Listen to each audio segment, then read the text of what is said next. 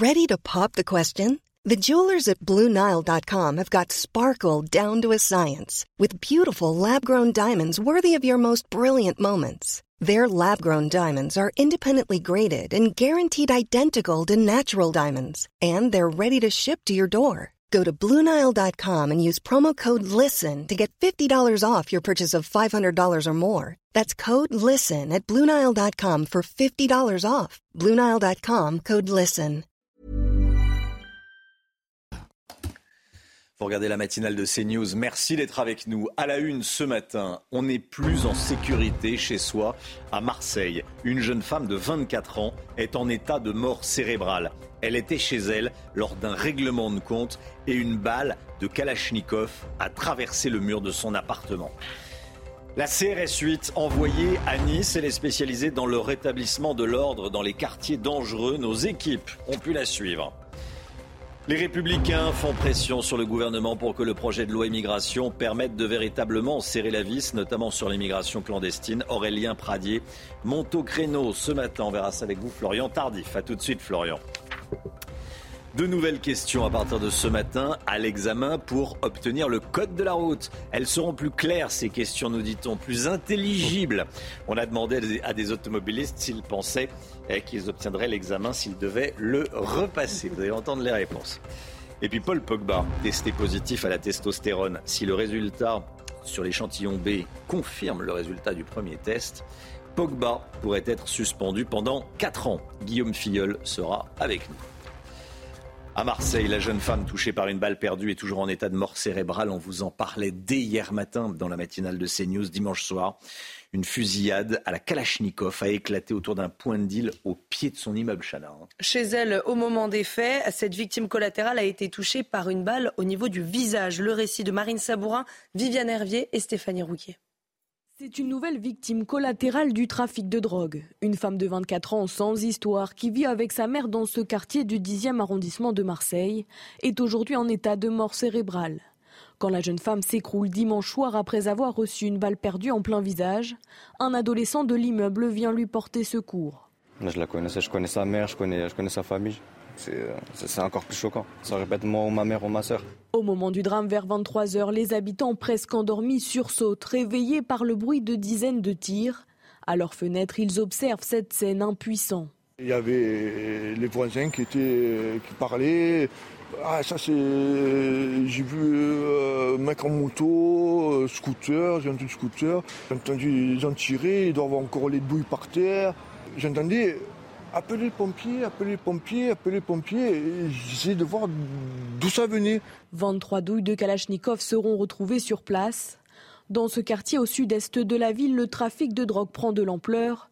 Les habitants demandent des renforts de toute urgence. Le réseau est en train de s'installer tout doucement, tranquillement, sans, sans, sans que l'État bouge. Une enquête a été ouverte pour tentative d'assassinat en bande organisée et association de malfaiteurs en vue de la commission d'un crime.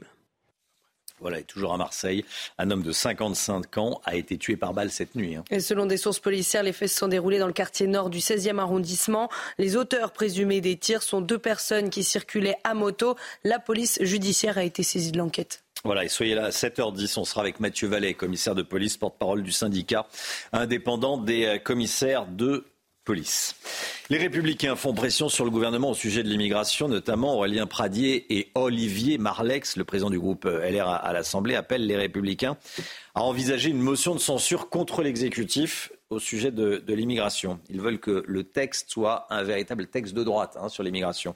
Florian Tardif, si ce texte immigration n'arrivera à l'Assemblée qu'au début de l'année prochaine, les débats ont déjà commencé. Hein. Oui, Romain, et on sait qu'il y aura du sang sur les murs, au sens figuré, puisque cette bataille autour du projet de loi Asile et Migration s'annonce tendue, et c'est un euphémisme, vous venez de le comprendre, alors que le texte ne devrait arriver à l'Assemblée nationale euh, qu'en février prochain. C'est ce qu'a annoncé Gérald Darmanin. Les députés commencent déjà à fourbir leurs armes. Exemple avec les Républicains qui euh, expliquent très concrètement ce matin qu'ils sont prêts à aller jusqu'à la motion de censure euh, si le texte est trop laxiste. Euh, c'est le terme qui est utilisé. Euh, c'est ce qui est dit notamment par le président du groupe LR à l'Assemblée nationale, Olivier Marlex. Comprenez que si la mesure, notamment puisqu'on parle bien de cette mesure métier en tension, est toujours dans le texte présenté par le gouvernement à l'Assemblée nationale, le gouvernement risque gros. et pourrait donc être concerné par cette motion de censure déposée par les LR. Et les députés de sensibilité de gauche l'ont bien compris puisqu'ils tentent ce matin, eux aussi, de faire pression. Sacha Oulier qui s'affiche notamment avec des députés de la NUPES en une de Libération. Voilà, pour demander la régularisation. Pour demander le maintien de cette mesure métier en tension. Merci beaucoup, Florian. Au Maroc, les espoirs de retrouver des survivants s'amenuisent. 72 heures après le séisme, c'est une véritable course contre la montre. Le dernier bilan provisoire recense près de 2900 morts et plus de 2500 blessés. Hier soir, l'Espagne a annoncé l'envoi immédiat de cinq nouvelles équipes de sauveteurs composé d'une trentaine de spécialistes. Et au sud de Marrakech, le centre communal de Tafingoult s'est transformé en hôpital militaire. Des hélicoptères de la gendarmerie royale euh, vont chercher les blessés, notamment dans les villages inaccessibles par voie terrestre. Là-bas, de nombreux blessés attendent désespérément d'être pris en charge. Toutes les informations de notre envoyé spécial sur place, Régine Delfour hélicoptère comme celui-ci euh, sur le tarmac euh, de centre communal de Tafinkout, un hélicoptère de la gendarmerie euh, royale où les sapeurs-pompiers donc vont chercher les blessés qui sont dans les villages enclavés où l'accès par voie terrestre est impossible. Nous avons vu deux femmes, un enfant blessé à la tête, mais aussi un nourrisson. Ces blessés sont dans un premier temps examinés dans l'hôpital militaire qui se trouve sur cette base avant d'être acheminés selon leurs blessures, soit vers Agadir, soit vers Marrakech. Le code de la route fait peau neuve. Aujourd'hui, les questions de l'examen sont entièrement renouvelées. Objectif, les rendre plus claires, les rendre plus intelligibles. Alors en revanche, pas de changement sur les conditions de l'obtention. Les candidats devront toujours répondre juste à 35 questions sur 40. Les explications de Chloé Tarka et Léo Marcheguet. C'est un passage obligé pour ceux qui veulent obtenir leur permis de conduire, l'examen du code de la route. Et dès aujourd'hui, une toute nouvelle épreuve plus simple attend les candidats. Une bonne nouvelle pour les apprentis conducteurs, alors même que les personnes détentrices du code doutent de leur capacité à le réussir à nouveau. Peut-être je l'aurai pas, parce que je suis, euh, je suis de la vieille école. Je suis jeune, mais je suis de la vieille école. la conduite, je l'aurais facilement. Mais les, tout ce qui est psychotechnique, euh, peut-être je peux rater. Même si je suis mis à jour euh, quand mes enfants passaient le code, non, je, voilà. Je ne serais pas capable. Ces toutes nouvelles questions ont été rédigées avec les professionnels du secteur, mais aussi avec un professionnel de la simplification du langage. Il faut que les énoncés soient plus simples, que ce soit moins compliqué à comprendre, moins alambiqué, euh, qu'on reste sur des questions simples pour avoir des réponses cohérentes. Et donc c'est exactement ce qui va être fait et donc on, trouve ça très positif. En 2022, plus de 1,8 million de candidats ont passé l'examen du Code de la route avec un taux de réussite de 57%. Bon, qui a le permis autour de la table? Chana, Florian. Ah bah, tout, le monde, là. Personne n'est né à Paris non. Ah non, parce que souvent les gens qui sont nés dans les grandes villes l'ont pas. Euh, moi non plus, je suis pas né dans Paris même, et du coup, euh, c'était tout le monde. On passe le permis assez rapidement quand on n'est pas dans les grands, dans les grandes villes. Vous, vous l'obtiendriez si vous deviez le repasser le, code de la route, Chana ou pas? Peut-être faire quelques révisions, notamment sur les questions euh, mécaniques, questions moteurs. Il y a toujours des petites questions comme ça. La conduite, ça irait, comme ce chauffeur taxi qu'on vient de voir. Oui, voilà, ça irait, mais le code peut-être révisé un peu. Certains panneaux oui. On a vu certains panneaux dans le reportage euh, qu'on n'a jamais vus. Un peu compliqué. Un peu compliqué.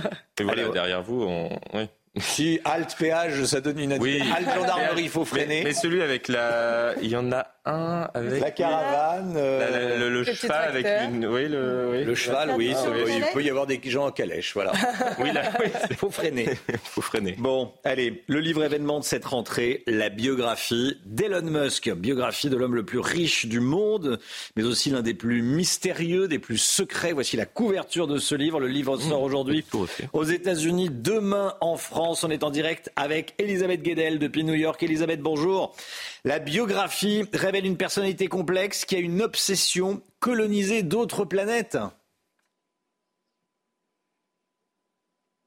Oui, vous savez, Walter Isaacson, qui est un biographe connu ici, a eu ce que tout le monde rêve d'avoir, c'est-à-dire un accès direct à Elon Musk. Hein. Il l'a suivi durant deux ans.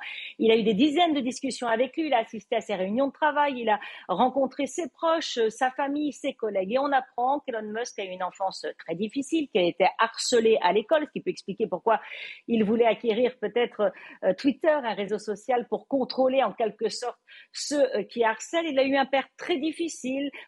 pas très aimant, euh, ce qui peut expliquer la complexité de la personnalité d'Elon Musk, père de dix enfants aujourd'hui, c'est un caractériel, un colérique, très dur dans le travail, euh, dans ses entreprises, hein, que ce soit à Tesla, SpaceX ou euh, à, Twitter.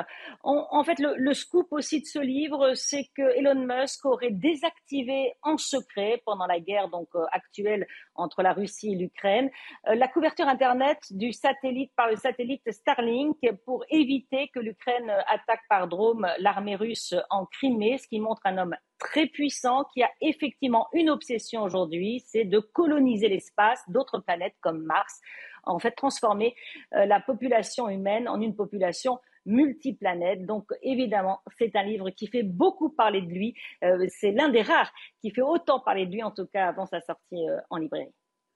Merci beaucoup, Elisabeth Guedel. On vous écoutait là, effectivement, oui.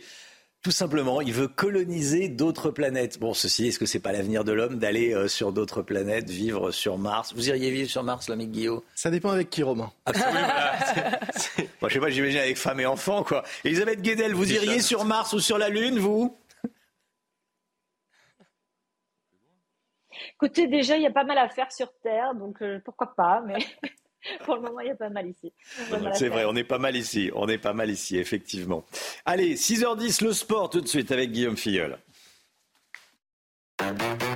Retrouvez votre programme de choix avec Autosphère, premier distributeur automobile en France. Le sport avec vous, Guillaume. Bonjour. Bonjour. Rebonjour. Paul Pogba est à nouveau dans la tourmente après avoir été contrôlé positif à la testostérone. Hein. Oui, tout à fait, Romain. L'information a été euh, dévoilée hier en fin d'après-midi par euh, la presse euh, italienne. Le milieu de terrain français a été testé positif à la testostérone le 20 août dernier lors de la première journée du championnat d'Italie en marge du match entre la Juventus et l'Udinese. Ce jour-là, Paul Pogba n'avait pas joué. Hein. Il était resté sur, les bancs des remplaçants, ce qui n'avait pas empêché d'être contrôlé. Et il faut savoir que la testostérone est un produit qui permet le développement musculaire et une, amélioration de la forme physique. Alors Guillaume, si ce contrôle positif est confirmé, que risque-t-il? Déjà, il a été suspendu à titre provisoire par l'agence italienne antidopage, mais il risque très gros. Et puisque si comme vous l'avez dit, Chanas, la contre-expertise de l'échantillon B confirme la présence de testostérone. Il pourrait être suspendu jusqu'à 4 ans. Autrement dit, à 30 ans, la suite de sa carrière serait en très grand danger. Bon, sa carrière qui est déjà au ralenti depuis plus d'un an. Hein. Oui, entre ses blessures, la tentative d'extorsion de fonds dont il a été victime en bande organisée et maintenant cette nouvelle affaire de dopage, il a effectivement connu une dernière année très compliqué. Et un chiffre illustre ces problèmes, puisque la saison dernière, il n'a joué que 161 minutes, toutes compétitions confondues avec euh, la Juventus, soit moins de deux matchs au cumulé. Plus qu'une carrière au ralenti, on peut parler d'une carrière à l'arrêt. Vous avez profité de votre programme de choix avec Autosphère, premier distributeur automobile en France. C'est News aux côtés de la CRS 8, la CRS 8 qui débarque dans le quartier des Moulins à Nice et nous sommes euh, allés sur place. Nous l'avons suivi. Restez bien avec nous sur euh, CNews, vous allez voir le, reportage dans, dans un instant. À tout de suite. CNews, il est 6h15. Merci d'être avec nous dans un instant. CNews au cœur de la CRS 8 qui débarque à Nice. Mais tout d'abord, le point info avec vous, Chana Lousteau. Au Maroc, les espoirs de retrouver des survivants sous les décombres s'amenuisent 72 heures après le séisme. C'est une véritable course contre la montre pour les secouristes. Le dernier bilan provisoire recense près de 2900 morts et plus de 2500 blessés. Hier soir, l'Espagne a annoncé l'envoi immédiat de cinq nouvelles équipes de sauveteurs composées de 31 spécialistes. Un policier de l'IGPN hors service roué de coups devant un centre commercial. Ça s'est passé ce week-end à Bretigny-sur-Orge en Essonne. Cet agent de police faisait ses courses avec sa compagne quand il a fait une remarque à deux hommes qui roulaient dangereusement à scooter. La situation a vite dégénéré et la victime a reçu plusieurs coups de pied, notamment au visage. L'un des suspects était déjà connu des services de police, l'autre est un militaire. L'absentéisme des salariés a atteint des records l'année dernière. C'est le résultat d'une enquête du cabinet de conseil WTW. Près d'un salarié sur deux a été absent au moins une fois l'année dernière en 2022. Un absentéisme particulièrement marquant chez les moins de 40 ans, les cadres et les professions intermédiaires. La CRS 8, elle débarque dans le quartier des Moulins. à Nice, Gérald Darmanin l'avait annoncé sur Twitter, c'est maintenant chose faite. Le ministre de l'Intérieur qui est attendu sur place aujourd'hui. Il donne euh, quelques détails dans Nice matin euh, ce matin. Concrètement, une trentaine de policiers sont déployés 24 heures sur 24 pour au moins une semaine. Nos équipes ont pu suivre l'une de ces euh, équipes en exclusivité. Immersion avec la CRS 8 à Nice. Adrien Spiteri, Sarah Fenzari et Franck Trivio. Après Limoges, Nîmes et Marseille, les policiers de la CRS 8 prennent leur quartier au Moulin à Nice. Avec euh, ces coups de feu euh, qui ont de nouveau qui ont été tirés, ben, nous ont amené à déployer euh, la, la CRS 8, qui depuis qu'elle est là d'ailleurs n'a pas manqué de procéder à quelques interpellations. Et à peine arrivé sur place. C'est quoi ça? C'est de la résine, résine de cannabis. Depuis le début de l'année, les arrestations liées au trafic de stupéfiants se multiplient dans la ville. Cette présence policière rassure les habitants de ce quartier sensible. Moi, j'ai quatre enfants. J'ai peur euh, laisser sortir les enfants euh, pour éviter tout ça. Alors, euh, je crois la police, euh, elle doit faire son boulot comme il faut. On a marre tous les jours. Euh, les cris, les, euh, les tirs. Ah, j'aime bien. Chaque fois qu'on... Bonjour monsieur. De chez moi, bonjour monsieur le policier. Une présence qui ne résout pas tous les problèmes. D'après le maire de la ville, une justice forte doit être appliquée. La démonstration a été faite qu'il ne faut pas relâcher 24 heures. Donc je me réjouis que le ministre de l'Intérieur ait répondu à la demande du préfet et à la nôtre pour nous mobiliser en moins de 24 heures après le dernier incident qui s'est déroulé. Vendredi dernier, deux personnes ont été blessées par balle lors d'un échange de coups de feu en plein après-midi dans le quartier des Moulins. Deux hommes ont été interpellés. Voilà, la série suite qui restera donc une semaine à, à Nice. L'équipementier, le coq sportif, bat tous les records de vente en ce début de Coupe du Monde de rugby. Les maillots du 15 de France s'arrachent. Oui, 200 000 maillots ont déjà été écoulés. Un vrai succès pour la marque française. Reportage de Sarah Fenzari, Sacha Robin et Adrien Spiteri. Dans cette boutique parisienne du coq sportif, les chiffres de vente explosent. Les clients affluent pour acheter le maillot du 15 de France. En voyant le maillot, je trouve qu'il est chouette. Et puis, euh, cette Coupe du Monde elle est super. euh, Donc, euh, on y est là, voilà. Les ventes battent des records, comme nous l'explique le directeur de la marque. On espère dépasser les 250 000 pièces, qui sera un record, hein, grosso modo. Et s'ils vont en finale euh, et qu'ils l'emportent, on continuera à en vendre jusqu'à Noël. Le maillot phare est le réplica vendu à un prix plus abordable. Ce dernier est fabriqué au Maroc dans les usines du coq sportif à Marrakech, là où un séisme meurtrier a eu lieu il y a quelques jours. Dans ces conditions, la production de maillots va-t-elle ralentir? Ce qu'on sait, c'est que l'usine est ouverte, elle tourne quasiment normalement. Il y a certaines personnes euh, qui sont absentes, il y a peut-être d'autres personnes qui le seront. Très honnêtement, on n'est pas rentré dans une comptabilité euh, très précise dessus, euh, et puis c'est très récent. euh, donc, euh, mais aujourd'hui, l'usine tourne. Il y a certaines personnes dont on sait qu'elles ont été touchées ou que des membres de leur famille ont été touchés, et, on veut leur laisser le temps, et il faut qu'ils le prennent au maximum. pour, voilà, pour s'occuper de leurs proches. Si l'usine tourne toujours, la marque n'exclut pas des délais quelque peu rallongés pour les dernières commandes passées. Voilà, c'est normal. Hein. Remarque, vu, vu leur entrée en matière, euh, vu l'entrée en matière des, des Bleus, c'est normal qu'il y ait de- que tout le monde s'arrache leur, leur maillot. Qui a acheté le maillot autour de la table? Pas encore. Pas encore. Un peu cher. euh, Ouais, c'est un peu cher. Mais on regarde les matchs et on les soutient en revanche. Oui, c'est bien, c'est bien, oui. Ça, c'est important. Mais si vous voulez nous offrir quelque chose, Romain. Voilà une idée. Très bonne idée. Je dis ça, je dis rien. Allez, mais le message est passé. J'ai compris. J'ai entendu. Vous voulez que j'en rajoute une couche ou Non, c'est bon, je. 6h21, restez bien avec nous dans les entreprises. Les plus de 50 ans n'attendent pas la retraite en se tournant les pouces. Ils veulent être formés. La formation. Les plus de 50 ans veulent être formés. On va en parler dans un instant avec le Guillot. À tout de suite.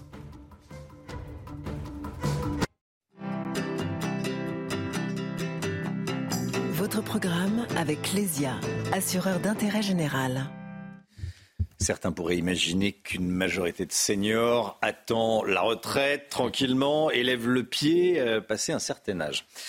Eh bien, pas du tout. Vous nous dites, le Guillot, ce matin, qu'au contraire, même ils sont souvent plus motivés que les autres salariés. Dites-nous tout. Exactement, Romain. C'est une étude du CEREC, c'est un organisme gouvernemental qui suit justement la formation et l'évolution professionnelle qui nous l'apprend. 70% mmh. des seniors, 7 sur 10, disent qu'ils veulent encore évoluer professionnellement avant la retraite. En clair, hein, ils souhaitent progresser en interne, monter en compétences, prendre de nouvelles responsabilités ou carrément changer de métier, alors que désormais il faut travailler, vous le savez, jusqu'à 64 ans. Il y a aussi un tiers des salariés de plus de 50 ans qui constatent que leur salaire n'évolue plus et qui veulent donc acquérir de nouvelles compétences pour espérer être mieux payés. Et c'est vrai dans tous les secteurs, pour tous les métiers? Oui, alors c'est encore plus vrai dans les métiers qui ont une dimension euh, physique. On se rend compte que dans de nombreux métiers difficiles, passé 50 ans, on souhaite évoluer vers des postes plutôt d'encadrement, c'est logique, moins exposés physiquement. C'est le cas pour les ouvriers, ceux qui travaillent à la chaîne, les agents de nettoyage, les livreurs, ceux qui travaillent dans un environnement euh, bruyant.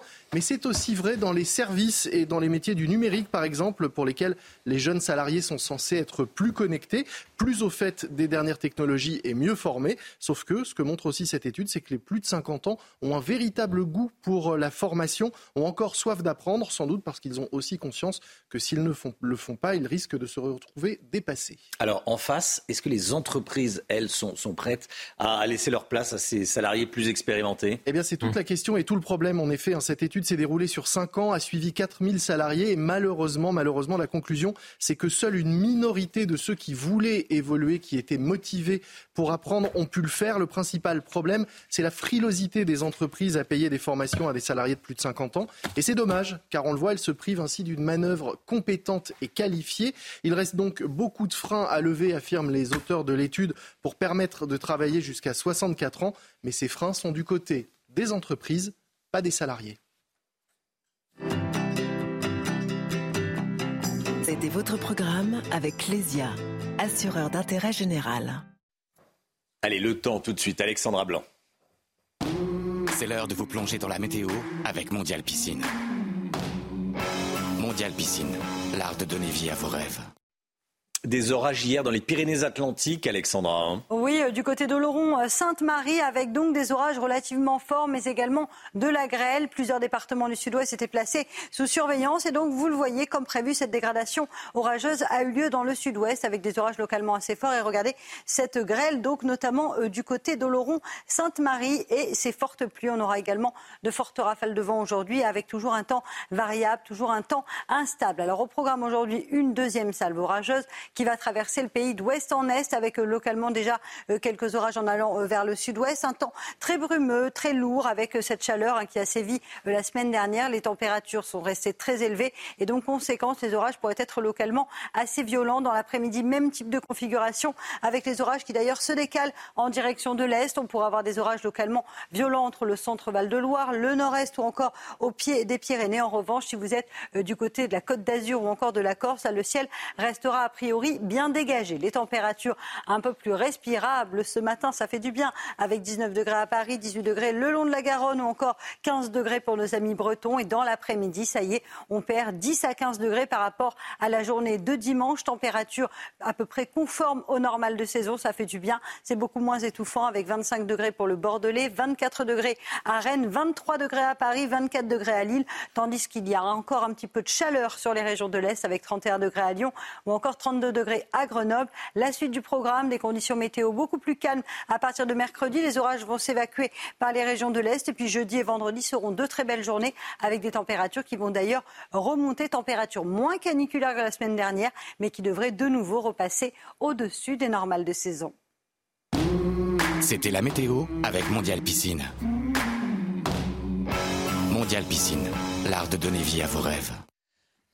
CNews, il est bientôt 6h30. Merci d'être avec nous. Vous regardez la matinale de CNews. À la une ce matin, deux voyous qui rouent de coups. Un homme de 55 ans qui leur avait simplement demandé d'arrêter de rouler à scooter au milieu des clients devant le centre commercial de Bretigny-sur-Orge. Ces deux voyous ont été arrêtés. Leur profil avec Tanguy Hamon qui est avec nous sur ce plateau. Et puis on sera avec le maire de Bretigny à 6h45. Un policier municipal témoigne ce matin sur CNews. Il a été blessé par un chauffard de 17 ans lors d'un contrôle routier. La voiture était volée. Le jeune homme roulait sans permis, sans assurance, drogué et alcoolisé.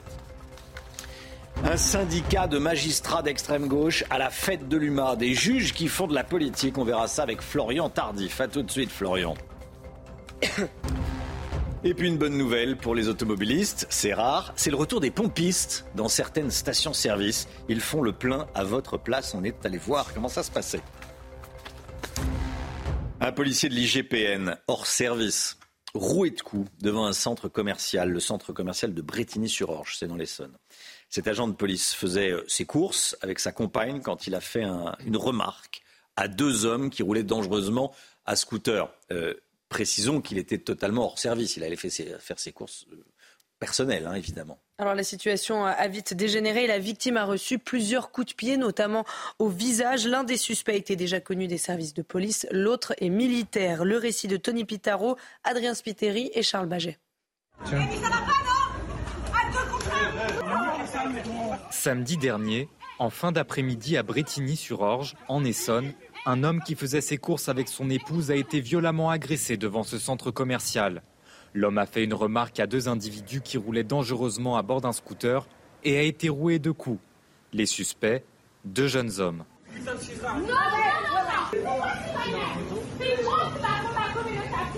Pour les clients de ce centre commercial, c'est l'incompréhension. On ne sait jamais euh, sur qui on va tomber.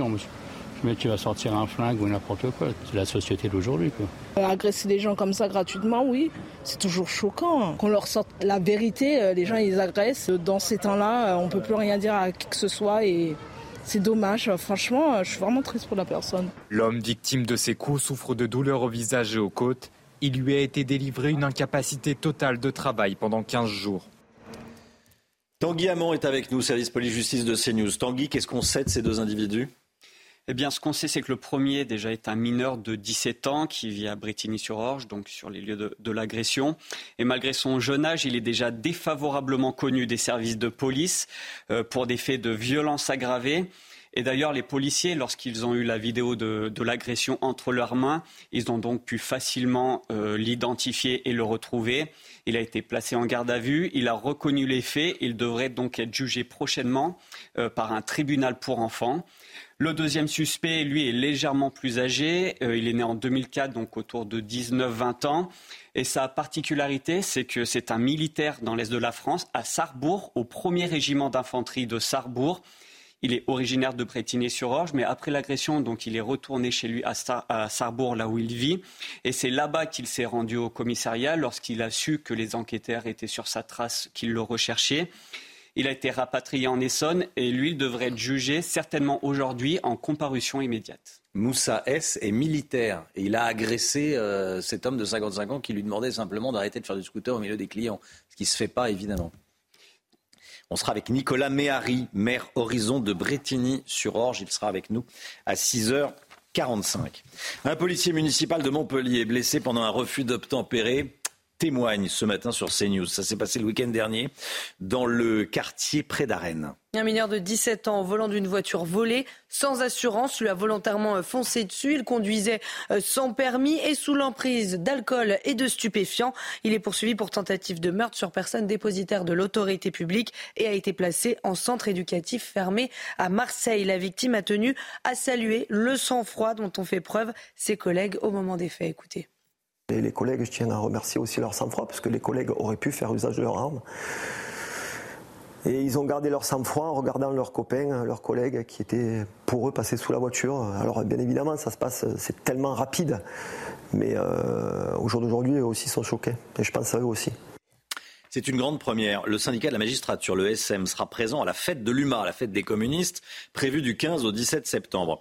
Il a été invité, ce syndicat de magistrats, donc de juges, pour participer à des tables rondes, notamment sur ce qu'ils appellent, euh, à l'extrême gauche, les violences policières. Florian Tardif, les juges qui font de la politique, c'est normal oui, le syndicat de la magistrature, positionné euh, très à gauche, disons-le assez clairement, sur euh, l'échiquier politique, participera donc à cette fête de l'humanité au programme plusieurs tables, rondes, excusez-moi, euh, notamment sur les contrôles d'identité et les violences policières, histoire de vous donner euh, une idée, Romain, du positionnement idéologique des membres de ce syndicat. Après, est-ce que les juges ont le droit de faire euh, de la politique Pour répondre précisément à votre question, non, ils doivent être impartiaux. cela tombe sous le sens. En revanche, ne pas reconnaître que tous les syndicats quasiment en France font de la politique serait se mentir. Le problème ici n'est pas qu'ils fassent de la politique, non, le problème, c'est que cette politique, ce positionnement idéologique, influence ensuite leur décision de justice. Et là, c'est problématique en effet.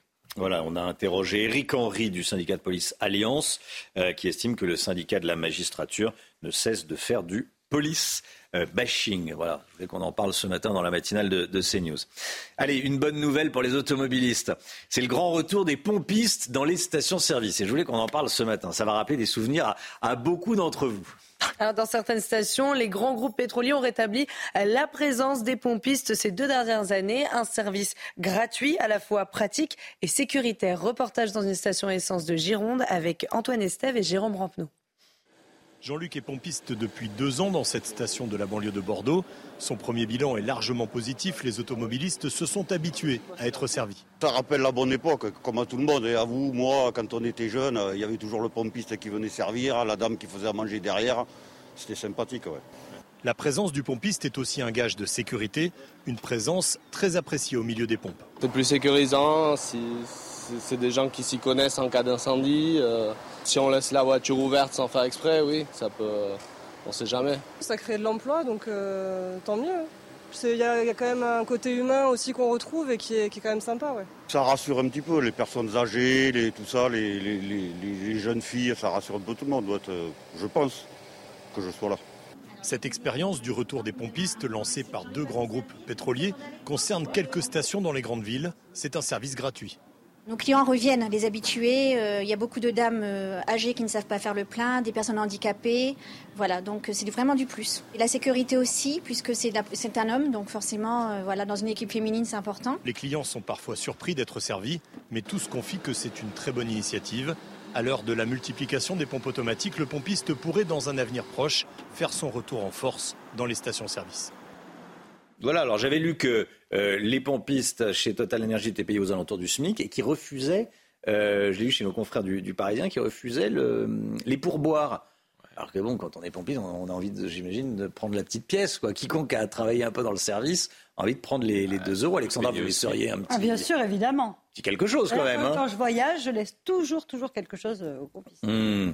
Je leur laisserai un litre, ça fait 2 euros. Un litre, oui, 2 euros. Ah. Pour vous. Ah, très bon. Ouais, un euro. Très bon, très bon. Allez, le sport avec, euh, avec Guillaume Filleul. Retrouvez votre programme de choix avec Autosphère, premier distributeur automobile en France. L'équipe de France de foot se déplace ce soir à Dortmund pour affronter l'Allemagne en match amical, Guillaume. Oui, petite pause hein, dans les éliminatoires de l'Euro 2024 euh, pour les Bleus avec ce match euh, amical en Allemagne, même si une rencontre entre les deux pays n'est jamais euh, vraiment euh, amicale, d'autant que les coéquipiers de Kylian Mbappé vont tenter de préserver leur invincibilité face aux Allemands, eux qui restent sur six matchs sans défaite contre cette équipe d'Allemagne.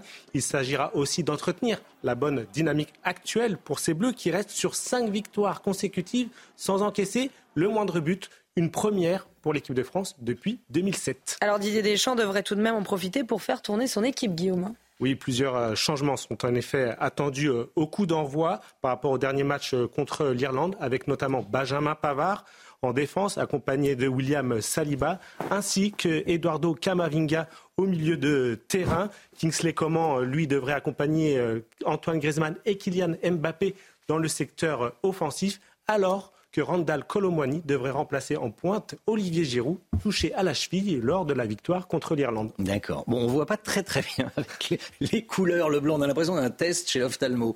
Mais euh, c'est pas mal. Mais bon, faut, faut se concentrer un petit peu. Alors, si tout va bien pour la France, Guillaume, c'est loin d'être le cas pour l'Allemagne. Hein. Ouais, c'est effectivement une équipe d'Allemagne qui est actuellement en pleine crise. Pour la première fois de son histoire, elle a limogé son sélectionneur Hansi Flick après la nouvelle déconvenue contre euh, le Japon samedi dernier avec cette défaite 4 buts à 1. Il faut dire que les euh, Allemands ont perdu 4 de leurs 5 derniers matchs. Et puis, il y a plus urgence que jamais puisque l'Allemagne organise l'euro dans quelques mois. Ça sera au mois de juin, prochain. Et la crainte d'un fiasco se fait de plus en plus ressentir.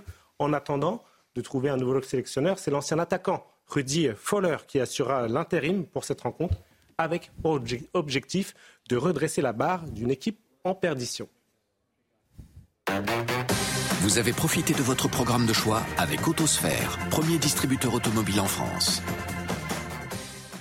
Le maire de Bretigny-sur-Orge a choisi CNews pour parler ce matin. Il sera avec nous. Nicolas Méhari, maire de Bretigny, après l'agression euh, qui s'est déroulée, qui a eu lieu devant, devant le centre commercial de, de la ville. Restez bien avec nous sur CNews. À tout de suite. CNews, bientôt 7h moins le quart. Merci d'être avec nous. On va être en direct avec le maire de Bretigny-sur-Orge après euh, l'agression devant le centre commercial. On va continuer à en parler, on va en savoir un petit peu plus. Mais tout d'abord, le point info avec vous, Chanel Housteau. À Marseille, la jeune femme touchée par une balle perdue est toujours en état de mort cérébrale. On vous en parlait dès hier matin.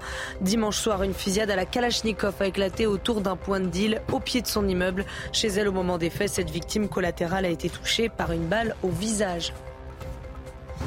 Le code de la route fait peau neuve. Dès aujourd'hui, les questions de l'examen seront entièrement renouvelées. Objectif, les rendre plus claires et plus intelligibles. En revanche, pas de changement sur les conditions d'obtention. Les candidats devront toujours répondre juste à 35 questions sur 40. Et puis une biographie sur Elon Musk sort aujourd'hui aux États-Unis et demain en France. L'auteur Walter Isaacson dépeint un individu complexe, obsédé par la conquête de l'espace aux méthodes de gestion brutales. Elon Musk s'est également euh, confié sur le syndrome d'Asperger, une forme d'autisme pour laquelle il a été euh, diagnostiqué. Son biographe décrit le milliardaire comme un grand enfant marqué par le harcèlement scolaire dont il a été victime. Bonjour Monsieur le maire, Nicolas Méhari, maire Horizon de Bretigny-sur-Orge. Merci beaucoup euh, d'être avec nous, d'avoir choisi CNews pour parler euh, ce matin. Qu'est-ce qui s'est passé exactement devant votre centre commercial? Quelles sont vos informations? On a eu le reportage hein, euh, au début du, journal de, 6h30. quelles sont vos infos? Ce qui s'est passé déjà, c'était donc samedi après-midi. C'est une scène d'une grande violence. Le, point de départ, ce sont deux jeunes qui roulaient à scooter euh, de manière dangereuse, alors qu'il y avait des, clients du centre qui étaient là, des passants, des personnes à pied, euh, et euh, un homme qui se trouve être également un fonctionnaire du ministère de l'Intérieur, qui est intervenu pour leur dire de cesser ce comportement-là, parce que c'était était dangereux pour les personnes qui étaient aux abords du centre commercial. Ça, c'était le point de départ d'une altercation, d'abord des mots, et ensuite une agression physique, une agression très violente. Une vidéo a pu circuler sur les réseaux sociaux qui a été prise par un, témoin qui était présent sur les faits, où on voit euh, ces deux jeunes, euh, l'un mineur, l'un majeur, euh, agresser brutalement la personne qui donc leur a fait une remarque. non seulement l'agresser, leur vouer de coups, et peut-être encore un cran plus loin, se dire que une fois que cette personne est à terre, l'un des deux frappe de nouveau, revient alors que la personne est en état de vulnérabilité totale pour simplement mal. Ce qui s'est passé également, et c'est important de le souligner, c'est que beaucoup de gens sont intervenus autour pour essayer de les, euh, de les séparer, de ramener ces jeunes à la, à la raison, euh, sans succès au départ. Et, mais en tout cas, il y a eu aussi euh, une mobilisation forte autour de cet homme qui se faisait, qui se faisait agresser. Hmm. C'est vrai que quand on regarde ce qui s'est passé, euh, on se dit que ces deux euh, individus de 17 et 19 ans, dont l'un est militaire d'ailleurs, il n'a pas dû bien comprendre les valeurs des, militaires, euh, ces deux individus font preuve de peu d'humanité. Mais effectivement, les gens autour réagissent. Est-ce que pour résoudre le problème de la, délinquance et de ces gens euh, jeunes, souvent, souvent au même profil euh, et, ultra-violents, il va pas falloir que les, Français se bougent un petit peu et que les Français euh, prennent leur part de responsabilité? Parce qu'en réalité, il y a des gens qui interviennent autour pour les, pour les calmer et, et les arrêter. Je crois absolument que c'est exact. Vous l'avez dit, il y a une grande violence. Il y a aussi l'impression que ces jeunes ont perdu euh, les repères moraux qui sont nécessaires pour un fonctionnement en société. On ne frappe pas un homme à terre, on ne euh, bascule pas d'une altercation, même vive, euh, sur le plan verbal vers de la violence. et c'est vrai pour ces jeunes, mais cela fait écho à un, phénomène de montée de la violence dans la société de manière générale. On a pu le voir euh, avec les, violences urbaines du début de l'été. On peut faire aussi le lien avec un phénomène de, de croissant, un phénomène croissant de risque que l'on peut observer. On, note que une génération, aussi peut-être avec la rupture du confinement, a créé une, a fait sauter des digues en matière de recours à la violence. Alors effectivement, par rapport à cela, il ne s'agit pas simplement de considérer que ce seront les pouvoirs publics seuls qui pourront agir. Bien sûr qu'il faut qu'il y ait une, une réponse policière, judiciaire qui soit très forte. D'ailleurs, je tiens à saluer le, le travail des, enquêteurs de la police qui, qui, a pu très rapidement aboutir à l'interpellation de ces deux jeunes qui ont donc été présentés à, un magistrat. Bien sûr, les pouvoirs publics doivent faire leur travail, mais ce qui compte aussi, c'est de rappeler un certain nombre de règles de vie collective, euh, de règles de vie en société. Et pour cela, je crois qu'il y a effectivement besoin que beaucoup d'hommes, de femmes se lèvent, disent simplement les choses. Alors bien sûr, chacun à mesure de sa responsabilité. Ce n'est pas euh, le rôle de nos concitoyens d'intervenir de manière brutale sur tel ou tel point, mais de simplement, tranquillement, rappeler des règles de vie collective, parce que c'est la société dans son ensemble qui doit prendre la mesure de ce problème.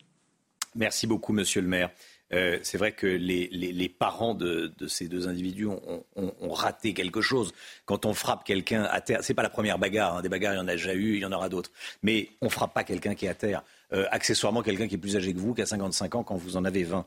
Euh, donc il n'y a plus de valeur, de valeur morale. Voilà, c'est quelque chose qui a disparu chez certaines personnes, évidemment. Chez certaines personnes. Nicolas Méhari, maire Horizon de Bretigny-sur-Orge. Merci beaucoup, monsieur le maire, d'avoir été avec nous ce matin sur, sur CNews. Bonne journée à vous. Merci à vous, Romain Desouches. Merci beaucoup.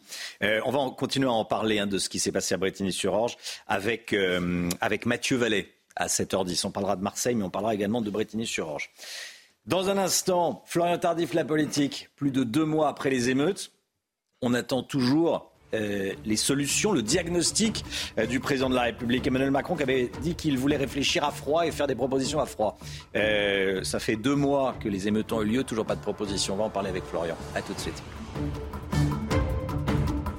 Nous avons gagné. C'est News 6h53. La politique avec vous, Florian Tardif. Plus de deux mois après les émeutes, Emmanuel Macron n'a toujours pas délivré son diagnostic ni sa feuille de route pour éviter que cela ne se reproduise en France.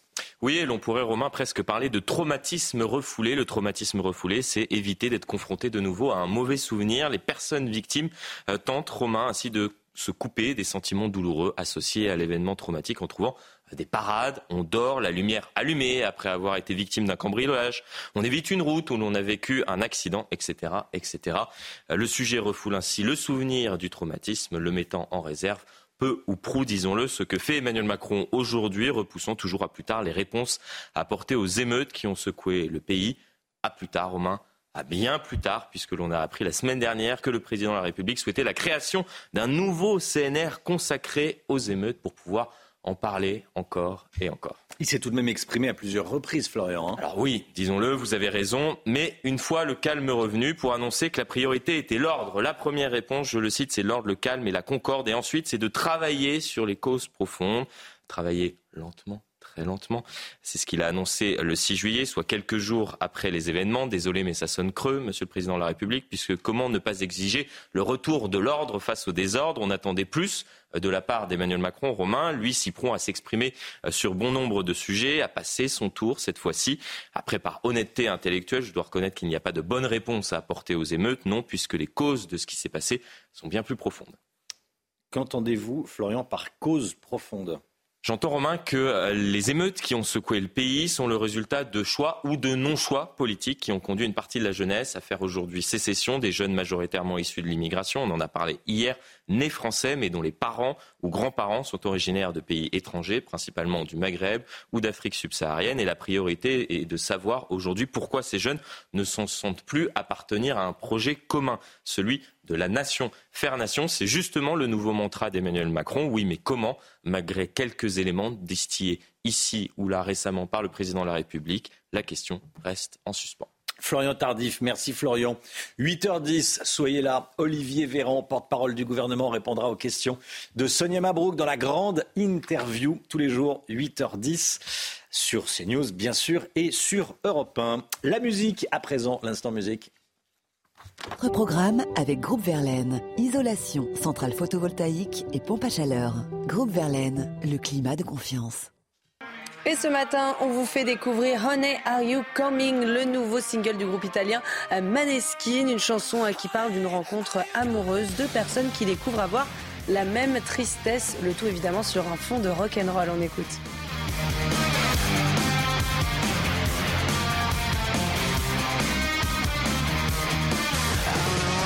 downtown, baby,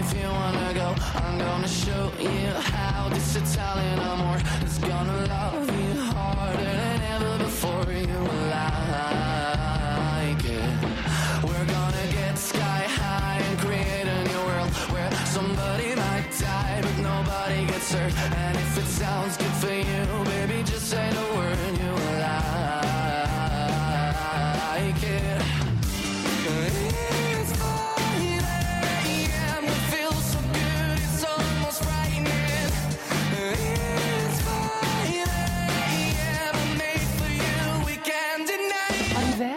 c'était votre programme avec Groupe Verlaine. Isolation thermique par l'extérieur avec aide de l'État. Groupeverlaine.com. Et donc ça, ça a réveillé hein, votre instant musique. Hein, Ah bah là, c'est bon, on est bien réveillés. on est bien réveillé, on est un peu ébouriffé là. Allez, le temps tout de suite, Alexandra Blanc. C'est l'heure de vous plonger dans la météo avec Mondial Piscine. Mondial Piscine, l'art de donner vie à vos rêves. La météo, hier, il a fait chaud sur l'est du pays. On a parfois frôlé les 35 degrés, Alexandra. Oui, 34-35 degrés, notamment au Luc, dans le Var, ou encore des températures particulièrement élevées du côté de la région Rhône-Alpes. Et cette dégradation orageuse qui s'est mise en place hier et qui se poursuit également aujourd'hui avec une deuxième salve qui nous attend avec dès ce matin de l'instabilité entre le sud-ouest et le nord-est. Attention, ces orages pourraient être localement assez violents et accompagnés de grêle. Et puis dans l'après-midi, petit à petit, les orages vont se décaler en direction du nord-est. Hein, Vous le voyez notamment du côté de la Bourgogne, des frontières de l'Est, des Ardennes ou encore en redescendant vers les régions centrales avec localement des orages assez forts. Soyez prudents, ils pourraient être accompagnés de bourrasques de vent, mais également de grêle. À l'arrière, on retrouve un temps un petit peu plus clément près des côtes de la Manche. Et puis si vous êtes entre les Alpes, la Côte d'Azur ou encore la Corse, a priori, le temps restera relativement lumineux aujourd'hui. Les températures, parlons-en, vous avez eu tellement chaud ce week-end et la semaine dernière. Les températures sont enfin un petit peu plus respirables ce matin avec 15 à 16 degrés euh, près des côtes de la Manche. En moyenne, 18 degrés le long de la Garonne ou encore 19 degrés à Lyon. Et dans l'après-midi, les températures dégringolent sur les deux tiers du pays. Température enfin respirable. On perd entre 10 et 15 degrés par rapport à dimanche. Ça restera assez impressionnant avec 23 degrés à Paris contre 35 degrés dimanche après-midi. Vous aurez 25 degrés à Bordeaux, 28 degrés à Clermont-Ferrand et cette chaleur qui se maintient encore sur les régions de l'Est avec en moyenne 29 à 32 degrés entre Grenoble et Strasbourg. La suite du programme demain, les orages qui vont s'évacuer par les régions de l'Est et jeudi et vendredi, deux très belles journées avec des températures qui vont de nouveau remonter mais sans commune mesure par rapport à ce que vous avez connu la semaine dernière. On ne parlera pas de canicule, on parlera de températures légèrement au-dessus des normales. C'était la météo avec Mondial Piscine. Mondial Piscine, l'art de donner vie à vos rêves. C'est News, bienvenue à tous. Merci d'être avec nous. Il est bientôt 7 heures. Vous regardez la matinale à la une ce matin. On n'est plus en sécurité chez soi, à Marseille. Une jeune femme de 24 ans est en état de mort cérébrale. Elle était chez elle lors d'un règlement de compte et une balle a traversé le mur de son appartement. Dans un instant, on sera en direct avec Mathieu Vallée, porte-parole du syndicat indépendant des commissaires de police. Il sera avec nous. La CRS 8, envoyée à Nice, elle est spécialisée dans le rétablissement de l'ordre dans les quartiers dangereux. Nos équipes ont pu la suivre. Les républicains font pression sur le gouvernement pour que le projet de loi immigration permette de véritablement serrer la vis, notamment sur l'immigration clandestine. Aurélien Pradier monte au créneau ce matin, verra ça avec vous, Florian Tardif. De nouvelles questions à partir de ce matin à l'examen pour obtenir le code de la route. Elles seront plus claires, ces questions, elles seront plus intelligibles, nous dit-on. On a demandé à des automobilistes s'ils pensaient qu'ils obtiendraient euh, l'examen, s'ils devaient le, le repasser. On va parler de, de ces choses-là avec Pierre Chasseret qui sera avec nous avant 7h30. Et puis euh, Paul Pogba, testé positif à la testostérone. Si le résultat sur l'échantillon B confirme le résultat du premier test, Pogba pourrait être suspendu pendant 4 ans Guillaume Filleul sera avec nous.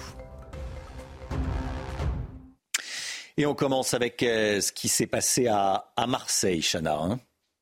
Euh, oui, on commence avec on commence avec un reportage à Nice. Tout d'abord, Romain, on reviendra sur ah oui, avant d'aller à Marseille, dans on un instant.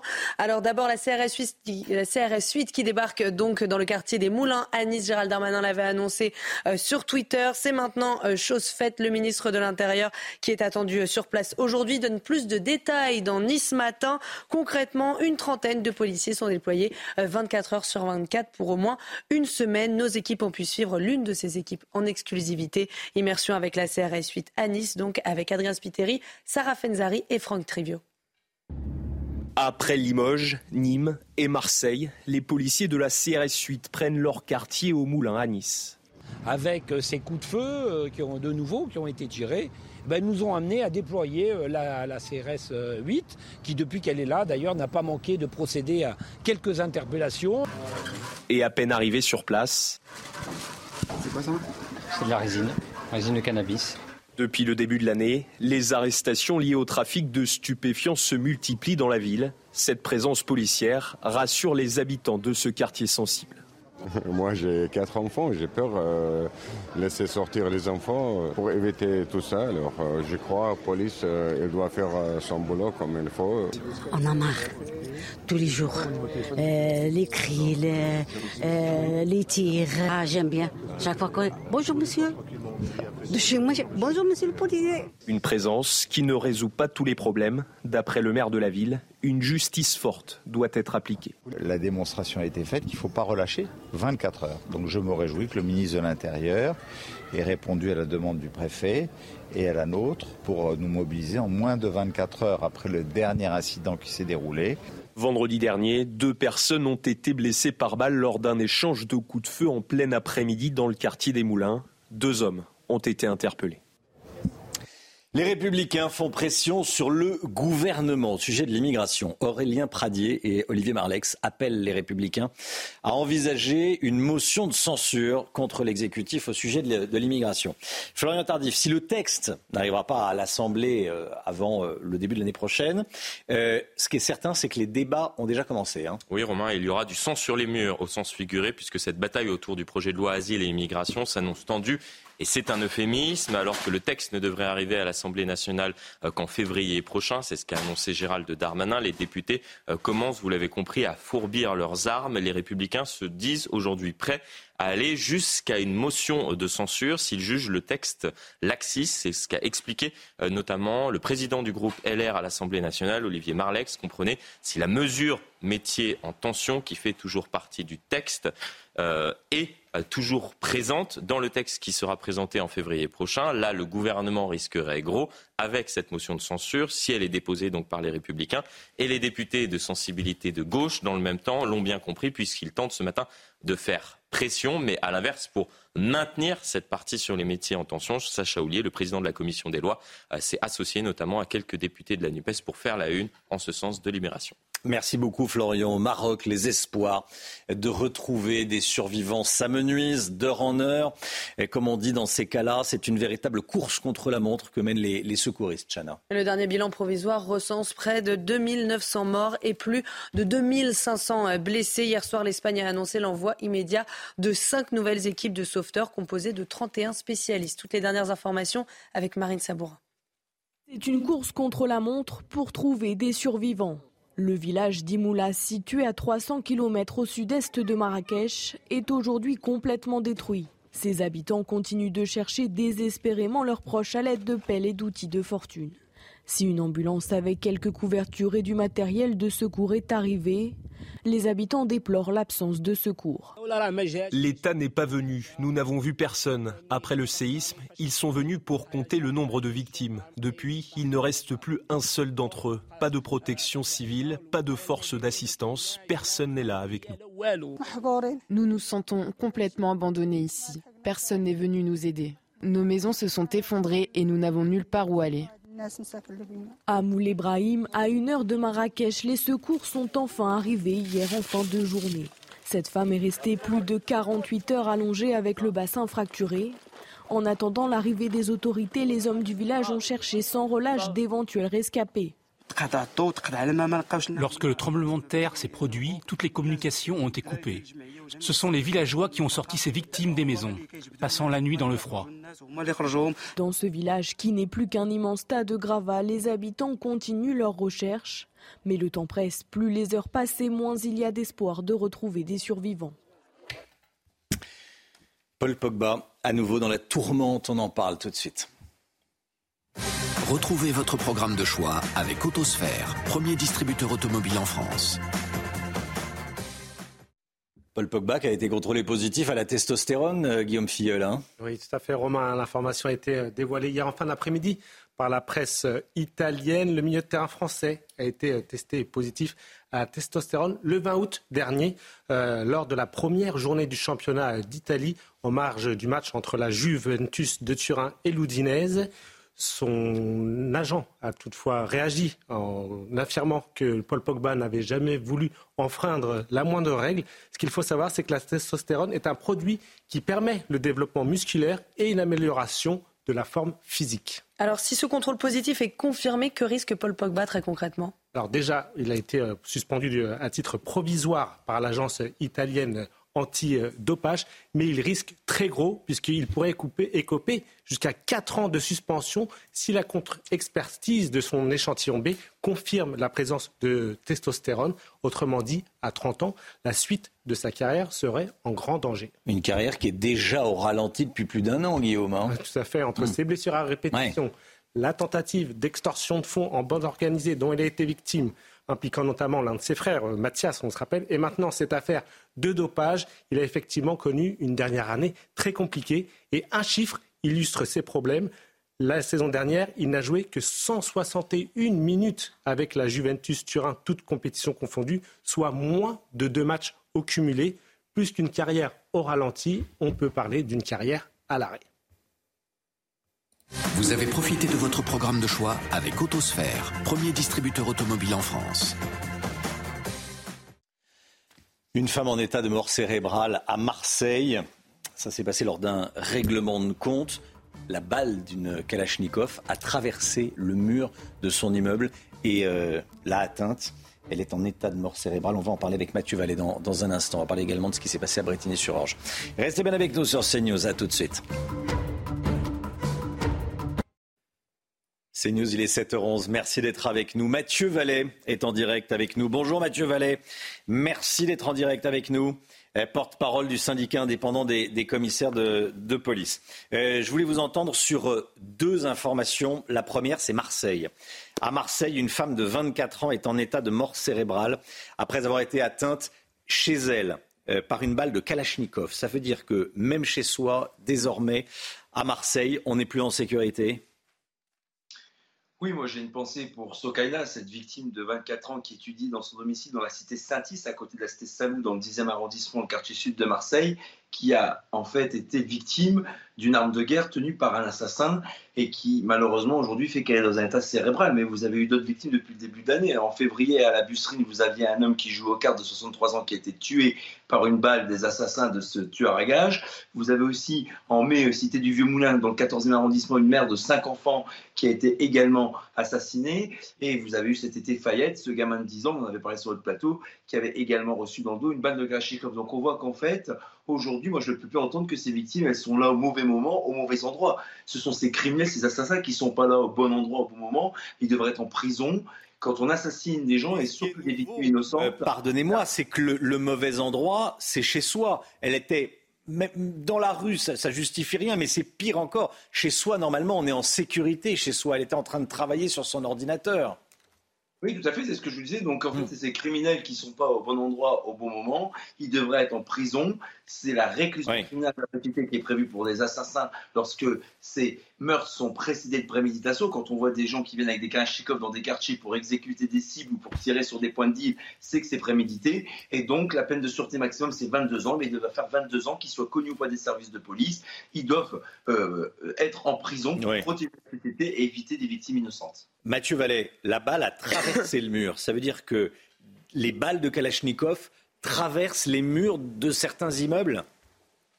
Ah, mais c'est du calibre de 7,62 mm, donc c'est un calibre très puissant, très dangereux, très meurtrier. Les mêmes armes et les mêmes munitions qui ont été utilisées pour vous dire au Bataclan, notamment lors des attentats du 13 novembre 2015. Et on voit que face à ces armes de guerre, les policiers ont des HK G36, c'est des armes aussi de guerre pour faire face désormais à la menace terroriste depuis 2016, et puis aussi pour faire face bah, à ces assassins sur lesquels ils peuvent tomber. On sait que parfois, malheureusement, nos collègues ont été confrontés directement à des équipes de meurtriers. Je rappelle que dans les Bouches du Rhône, à Marseille, depuis le début d'année, six équipes de malfaiteurs, de tueurs à gages ont été interpellées par la brigade de recherche d'intervention, la brigade criminelle de la police judiciaire de Marseille. Donc nos collègues sont sur le terrain, ils font des enquêtes, et la police judiciaire, son travail, il paye, et il y aura d'autres affaires qui vont sortir. Et c'est là le plus important pour qu'on ait plus ces drames qui se répètent, mais ça va prendre encore du temps malheureusement. Mathieu Vallet, je voulais vous entendre euh, également sur ce qui s'est passé à Bretigny-sur-Orge, devant un centre commercial. Un homme de 55 ans euh, va faire ses courses. Il demande à deux individus à scooter euh, d'arrêter de faire du scooter au milieu des, clients. Et là, il est roué de coups, il est frappé, même alors qu'il est au, sol, ce qui évidemment ne se, ne se fait pas. quelles sont vos informations sur ce qui s'est passé? D'abord, j'apporte mon soutien à ce collègue policier administratif qui travaille à l'inspection générale de la police nationale de Paris. En fait, il faisait ses courses avec sa femme. Il a eu le malheur de faire une remarque à deux individus qui faisaient du rodéo. D'ailleurs, quand on sait que le major de 19 ans est un militaire et que le mineur de 17 ans allait s'engager dans l'armée, ça fait peur de savoir que ces gens peuvent servir de drapeau en agressant quelqu'un qui sert aussi la population en travaillant dans la police nationale. Et en fait, non seulement il a essuyé des coups et des insultes dès qu'il leur a fait la réflexion, mais en plus, quand ils ont compris qu'il travaillait dans la police, les coups ont été redoublés. Et ce mineur de 17 ans, par exemple, a porté des coups au visage de notre collègue, ce qui a entraîné notamment ces 15 jours d'ITT. Et là où, évidemment, on n'est pas content, en tout cas, moi, où je me révolte, je peux vous dire que cette personne qui a reconnu les faits a été remise en liberté hier soir à ses parents puisqu'elle a 17 ans et elle comparaîtra dans le tribunal correctionnel pour mineurs le 25 octobre. C'est pas admissible. Quand on a une victime qui a été agressée, lynchée par deux individus avec une telle ITT importante, avec des blessures au visage, avec une agression en plein jour où on voit que c'est la sauvagerie et euh, quelque chose d'inacceptable, on peut pas se dire que la, hmm. la, la, personne présumée interpellée sera jugée près d'un mois et demi après les faits. Le major sera déféré en comparaison immédiate aujourd'hui. J'espère que la justice sera ferme parce que si elle ne l'est pas, on aura à nouveau des agressions pour des motifs qui n'en sont pas, un regard mal croisé, un motif qui déplaît à des individus qui font n'importe quoi. On voit bien qu'aujourd'hui, même les citoyens courageux sont les premières victimes de cette violence chronique ordinaire où ils peuvent y laisser la vie parce que si les témoins n'étaient pas intervenus, on aurait eu un drame le voyou de 17 ans qui a été donc relâché sous contrôle judiciaire et qui sera jugé à la fin octobre. Vous nous donnez une information, Mathieu Vallet. Merci beaucoup, Mathieu Vallet. Merci d'avoir été en direct avec nous euh, ce matin. Vous, vous, euh, vous, êtes... Ah bah, il est reparti, mais est-ce qu'on peut le remettre? Est-ce que Mathieu Vallet est encore là? Voilà, Mathieu. Mathieu Vallet, vous, vous êtes un policier de terrain également, hein Vous n'êtes pas que syndicaliste, vous connaissez le terrain.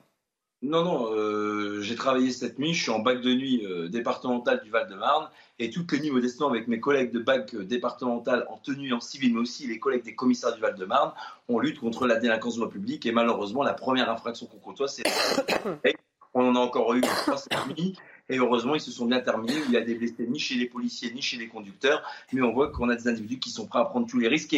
La sanction pénale, que ce soit pour les trafics de stupéfiants, que ce soit pour les trafics d'armes, que ce soit pour le blanchiment d'argent, que ce soit pour ces agressions quotidiennes, c'est aujourd'hui la clé de la réussite pour lutter contre ces délinquants au quotidien. Il faut que la justice, elle soit mieux armée, mieux financée, mieux équipée et aussi que l'idéologie de certains magistrats ne soit pas mmh. malheureusement la faiblesse de la justice. Et je termine, il y a un tract du syndicat de la magistrature qui a choqué beaucoup de policiers, où il y a des colloques sur les violences policières, sur comment lutter contre l'action de la police, où par certains élus qui nous disent, et je termine là, euh, comment désarmer la police ou comment euh, reculer euh, l'action de la police dans ces quartiers, on voit bien qu'aujourd'hui, il y a une idéologie qui arme un syndicat de la magistrature qui n'a rien à faire chez les magistrats et épaulé par des élus de l'extrême gauche, notamment de la France insoumise, dont le combat premier est les policiers. Merci Mathieu Valin. Merci. Merci beaucoup. Merci, merci. C'est toujours un plaisir de vous avoir, Mathieu Vallet. Et voilà, et je voulais dire que vous étiez sur le terrain parce que vous n'êtes pas, entre guillemets, que un syndicaliste. Vous, euh, vous, avez, vous mettez les mains dans le cambouis, si je peux euh, m'exprimer ainsi. Merci beaucoup. Bonne, bonne nuit, donc. Bonne nuit, euh, Mathieu Vallet. Allez, l'économie tout de suite. On va parler des, des locations. Quelle galère pour trouver un logement en location. Votre programme avec Clésia, assureur d'intérêt général. Dans de nombreuses villes, il est de plus en plus difficile de trouver un logement en location, un logement à louer. Une étude vient de sortir avec les tout derniers chiffres. Qu'est-ce qu'on apprend, le Guillaume? Eh bien, on apprend, vous le disiez, que c'est une véritable galère de, de, trouver un logement. Le nombre de demandes pour une offre explose littéralement. On parle de tension, situation tendue quand on a 2,5 demandes pour une offre. On parle de pénurie à partir de 6 demandes par offre. Et là, on se rend compte que dans certaines villes, on dépasse les 10 demandes pour une offre. C'est le cas à Rennes. La tension est également très forte à Lyon, Angers, Bordeaux et Paris.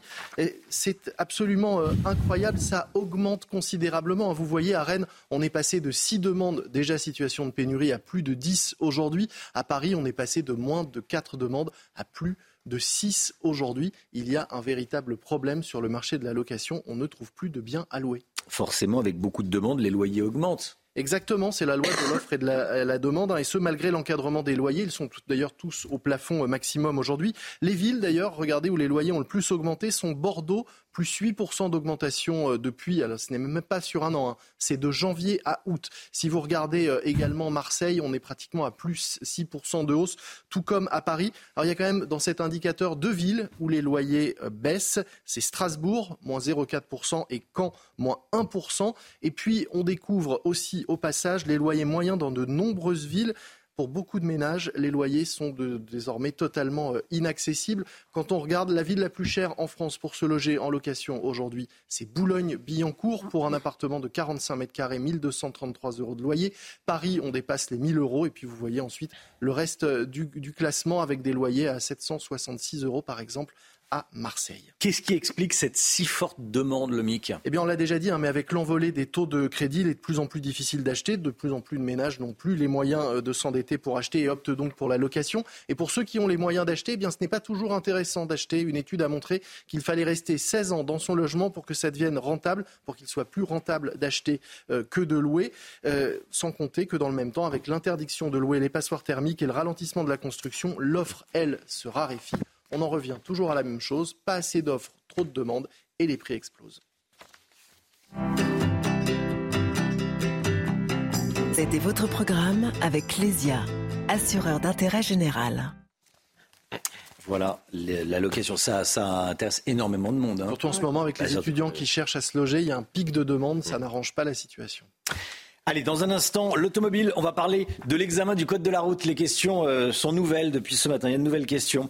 On va en parler avec Pierre Chasseret. À tout de suite. Faire une grève. C'est News. Votre programme de choix avec Autosphère, premier distributeur automobile en France. C'est News 7h25, l'automobile Pierre Chasseret. Bonjour Pierre. Bonjour Romain. À partir d'aujourd'hui, vous nous en parlez. Les questions pour euh, obtenir le code de la route, l'examen du code de la route évoluent. Dites-nous tout.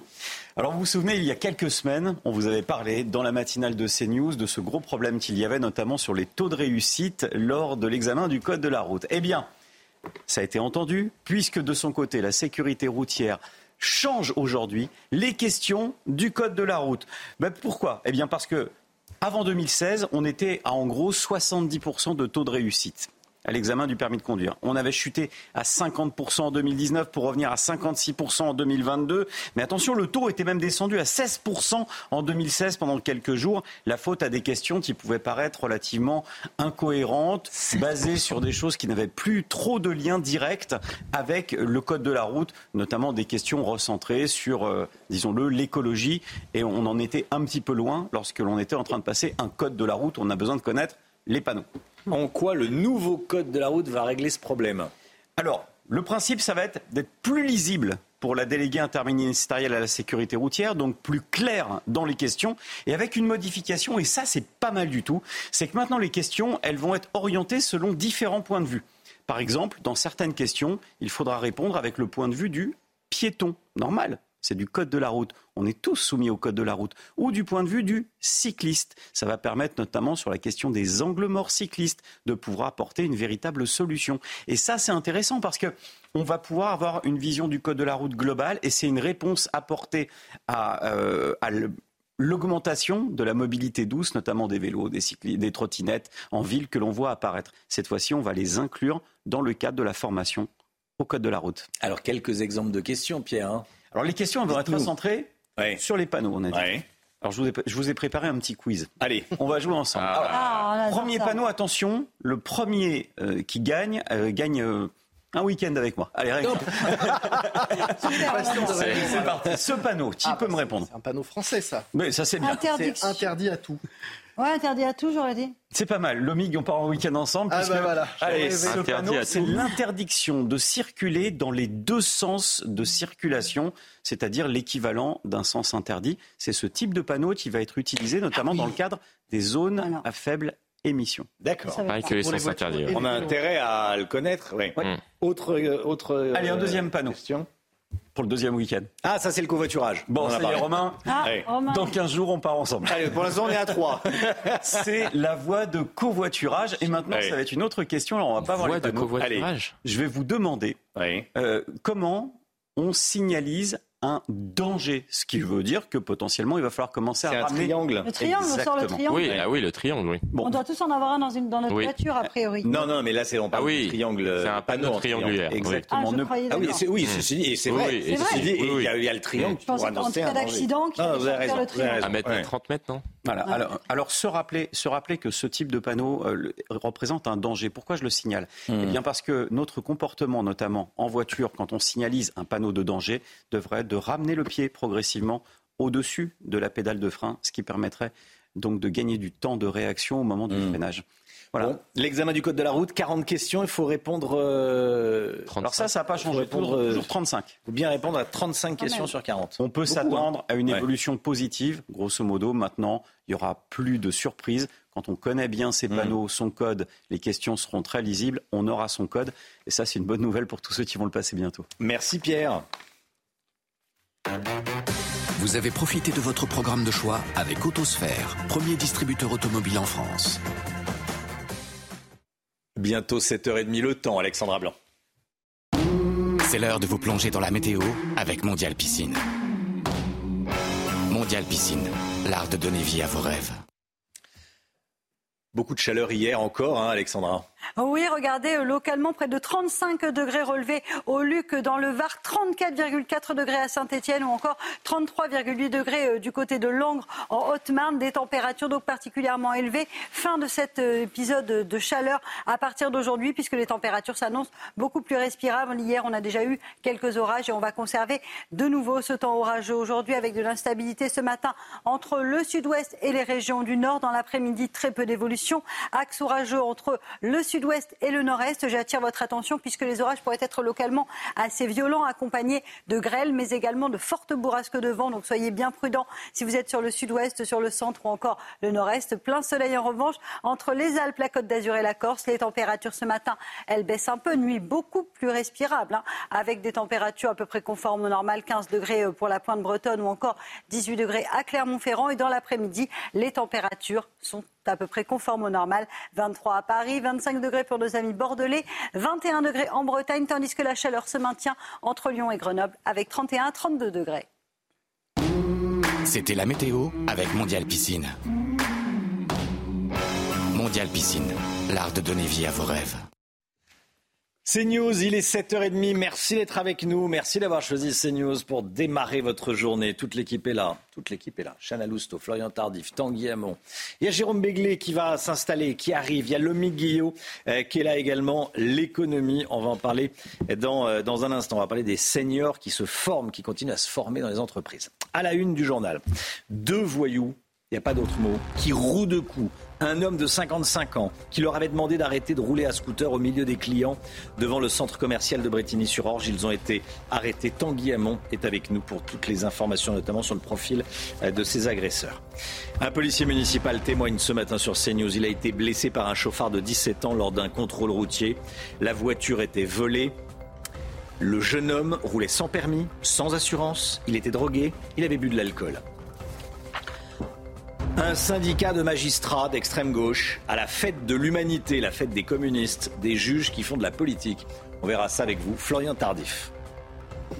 L'absentéisme au travail a atteint un nouveau record l'année dernière. C'est ce que révèle une enquête d'un cabinet de conseil. On va vous donner tous les détails dans un instant. Tout d'abord, on va regarder ce qui s'est passé devant un centre commercial à Bretigny-sur-Orge. Un homme de 55 ans a été roué de coups par deux individus. C'était le, week-end dernier, Chana. Hein. Cette agression ultra-violente a été filmée et la vidéo a été diffusée sur les réseaux sociaux. Regardez. Je filme, je filme parce que tiens. tiens. Mais ça va pas, non? À deux contre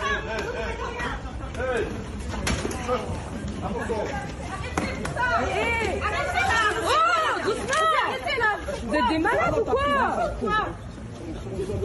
Doucement. Regardez ce que vous avez fait là, ça va pas quoi là C'est ça normal là non, non, non, non, non, non, Mais ça va pas ou quoi Ça Ça Ça là ils sont Mais c'est quoi ces manières là ils sont là c'était le week-end dernier. Tanguy Hamon avec nous, service police-justice de CNews. Déjà, dites-nous, que s'est-il passé? Qu'est-ce qu'on voit là? Eh bien, l'agression, elle s'est, produite euh, samedi, donc devant un centre commercial à Bretigny-sur-Orge. La victime, un homme de 55 ans, était là avec sa femme, vraisemblablement pour faire ses courses, lorsqu'il a fait une remarque aux deux suspects qui circulaient euh, à proximité des lieux, euh, très dangereusement à scooter. Donc cette euh, remarque visiblement ne leur a pas plu. Ils sont descendus du scooter et l'ont donc violemment frappé. On le voit sur les images et on l'a vu tout à l'heure. On voit notamment ce suspect euh, habillé de noir qui revient vers la victime alors que la victime est au sol et on le voit asséner un violent coup de pied. On va le voir là dans quelques secondes. Regardez ça. Un violent coup de pied alors que la victime est au sol. On est vraiment là dans un cas de violence gratuite et complètement décomplexée. Les deux suspects ont ensuite euh, pris la fuite. La victime, elle, elle souffre de douleurs au visage et aux côtes. Elle a reçu 15 jours d'ITT. Et juste, j'ajouterais que cette victime euh, travaille comme agent administratif euh, au sein de la police nationale, mais selon nos informations, il n'en a jamais fait état lors de son agression, et donc cette agression, eh bien, est malheureusement une, une agression, comment dire, classique. synonyme de, de, de, violence quotidienne, mais ce n'est pas parce qu'il était policier on en sait plus sur le profil des suspects. Je voulais qu'on s'y attarde quelques instants. Euh, on va le regarder, ce profil, avec vous. Exactement, avec le, premier suspect qui est un mineur âgé de 17 ans, déjà défavorablement connu des services de police pour des faits de violence aggravée. Et donc euh, c'est notamment pour cela que les policiers ont réussi à le retrouver facilement, puisque lorsqu'ils ont eu la vidéo de l'agression entre les mains, ils ont facilement pu l'identifier et le retrouver. En garde à vue, ce suspect a reconnu les faits. Il va donc être jugé prochainement euh, par un tribunal pour enfants. Le deuxième suspect, lui, Moussa S, est né en 2004, donc âgé de 19-20 ans. Et sa particularité, c'est qu'il s'agit d'un militaire euh, qui, qui officie au premier régiment d'infanterie de Sarrebourg. C'est à Sarrebourg d'ailleurs qu'il était retourné euh, se cacher après son agression. Et lorsqu'il a su qu'il était recherché par les enquêteurs, il s'est rendu de lui-même au commissariat. il est rapatrié en Essonne actuellement en attente de son jugement qui pourrait se, produire aujourd'hui en comparution immédiate. Merci beaucoup, euh, merci beaucoup Tanguy Hamon. Euh, l'un était, enfin, est militaire, Moussa est militaire. Il n'a rien compris aux valeurs de, euh, aux valeurs militaires. Hein. On ne frappe pas euh, un individu comme ça qui vous dit d'arrêter de faire du scooter euh, au milieu des, des, clients. Merci beaucoup, Tanguy Hamon. Un policier municipal de Montpellier blessé pendant un refus d'obtempérer. Il témoigne ce matin sur CNews, Chana. Hein. Oui, ça s'est passé le week-end dernier dans le, quartier, dans le quartier près d'Arène. Un mineur de 17 ans au volant d'une voiture volée, sans assurance, lui a volontairement foncé dessus. Il conduisait sans permis et sous l'emprise de l'alcool et de stupéfiants. Il est poursuivi pour tentative de meurtre sur personne dépositaire de l'autorité publique et a été placé en centre fermé à Marseille. Et selon la victime, aujourd'hui, les jeunes sont prêts à prendre tous les risques sur la route. Écoutez. Ils se sentent euh, forts et n'hésitent pas, euh, pas à refuser les contrôles. Euh, donc en prenant des risques inconsidérés, donc nous effectivement on est très prudents là-dessus pour éviter les dommages collatéraux. C'est ça qui est, ça qui est dramatique au jour d'aujourd'hui. Il faudrait qu'il y ait quelque chose qui soit, qui soit fait parce que, parce que nous on évite, on a peur de, poursuivre les jeunes qui prennent des risques inconsidérés. Euh, qui sont prêts euh, à prendre tous les risques, euh, à écraser un civil qui passe et derrière. Mais nous, il va falloir le justifier. 90% de notre, travail, on est là pour protéger les, citoyens et, et, on met notre vie au service des citoyens. Voilà. Donc moi, j'ai été blessé en service la nuit. On a des personnes qui sont très souvent alcoolisées, qui n'hésitent pas à, être, à violenter les policiers, à agresser les gens, et nous, on est là pour les sauver. Et souvent, quand on, quand on vient pour une agression pour sauver les personnes, les personnes sont là, elles sont toutes étonnées. Et je le dis, je le répète, les policiers, on est là pour protéger, protéger, servir et mettre notre service et parfois notre vie au service des citoyens. Le chauffard cochait toutes les cases. Hein. Ah oui, pas d'assurance, pas de permis, sous l'emprise de l'alcool, des stupéfiants. C'est affligeant. C'est une grande première. Le syndicat de la magistrature sera présent à la fête de l'UMA, la fête des communistes du 15 au 17 septembre. Il a été invité pour participer à des tables rondes, notamment euh, sur ce que l'extrême gauche appelle les violences policières. Et selon Éric Henry du syndicat de police Alliance, le syndicat de la magistrature fait de la politique et ne cesse de faire du police bashing. Écoutez. La magistrature est invitée à la fête de l'humanité pour débattre sur différents thèmes dans des tables rondes, et notamment les violences policières. Alors vous imaginez un petit peu ce que ça a fait au sein de notre organisation syndicale quand on a eu connaissance de cette invitation et que, le syndicat d'administrature a répondu euh, euh, favorablement. Donc nous, à un syndicat politisé qui ne cesse de faire du police bashing et qui fait entrer la politique, je dirais, au sein du tribunal.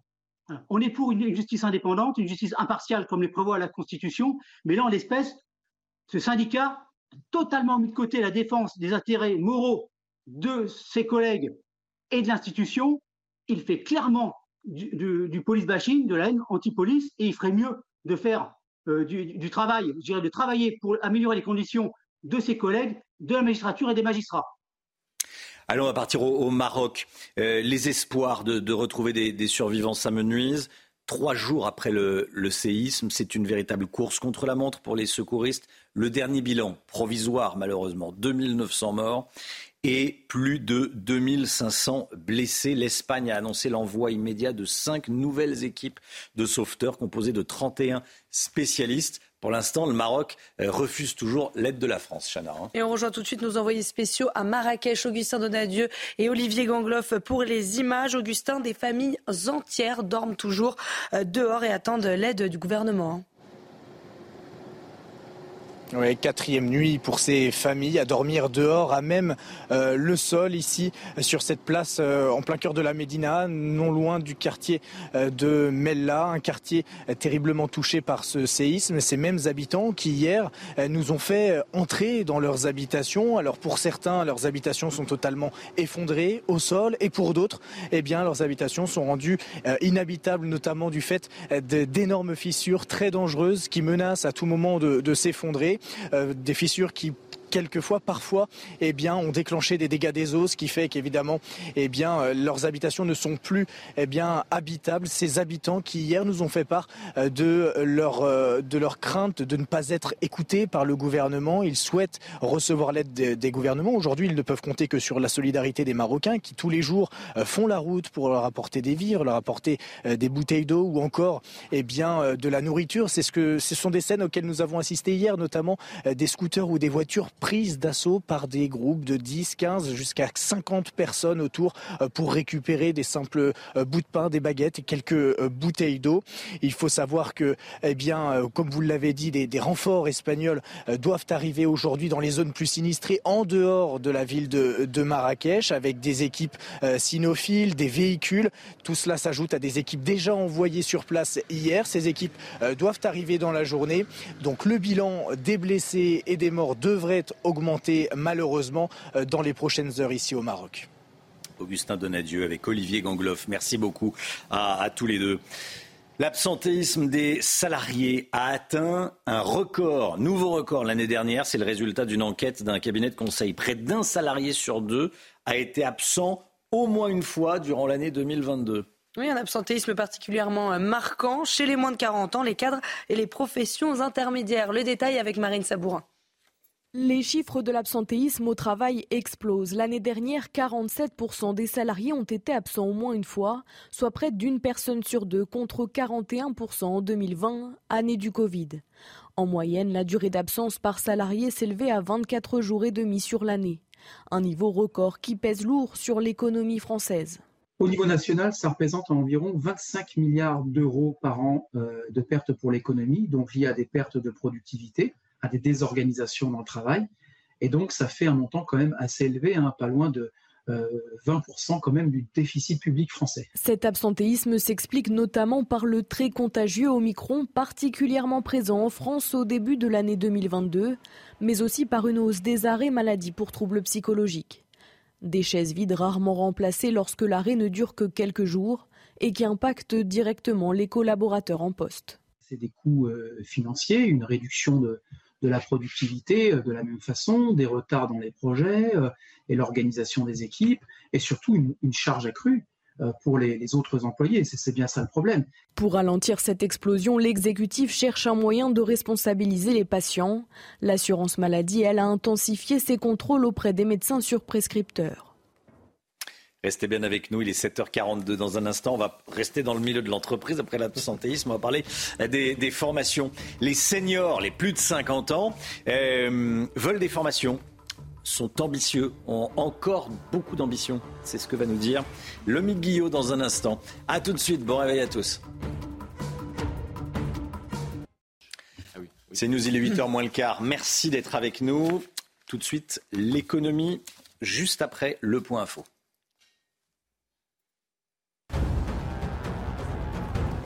Au Maroc, les espoirs de retrouver euh, des survivants s'amenuisent 72 heures après le séisme. C'est une véritable course contre la montre pour les secouristes. Le dernier bilan provisoire recense près de 2900 morts et plus de 2500 blessés. Hier soir, l'Espagne a annoncé l'envoi immédiat de cinq nouvelles équipes de sauveteurs composées de 31 spécialistes. À Marseille, la jeune femme touchée par une balle perdue est toujours en état de mort cérébrale. On vous en parlait euh, dès hier matin. Dimanche soir, une fusillade à la Kalachnikov a éclaté autour d'un point de deal au pied de son immeuble. Chez elle, au moment des faits, cette victime collatérale a été touchée par une balle au visage. Et puis le code de la route fait peau neuve. Dès aujourd'hui, les questions de l'examen seront entièrement renouvelées. Objectif, les rendre plus claires et plus intelligibles. En revanche, pas de changement sur les conditions d'obtention. Les candidats devront toujours répondre juste à 35 questions sur 40.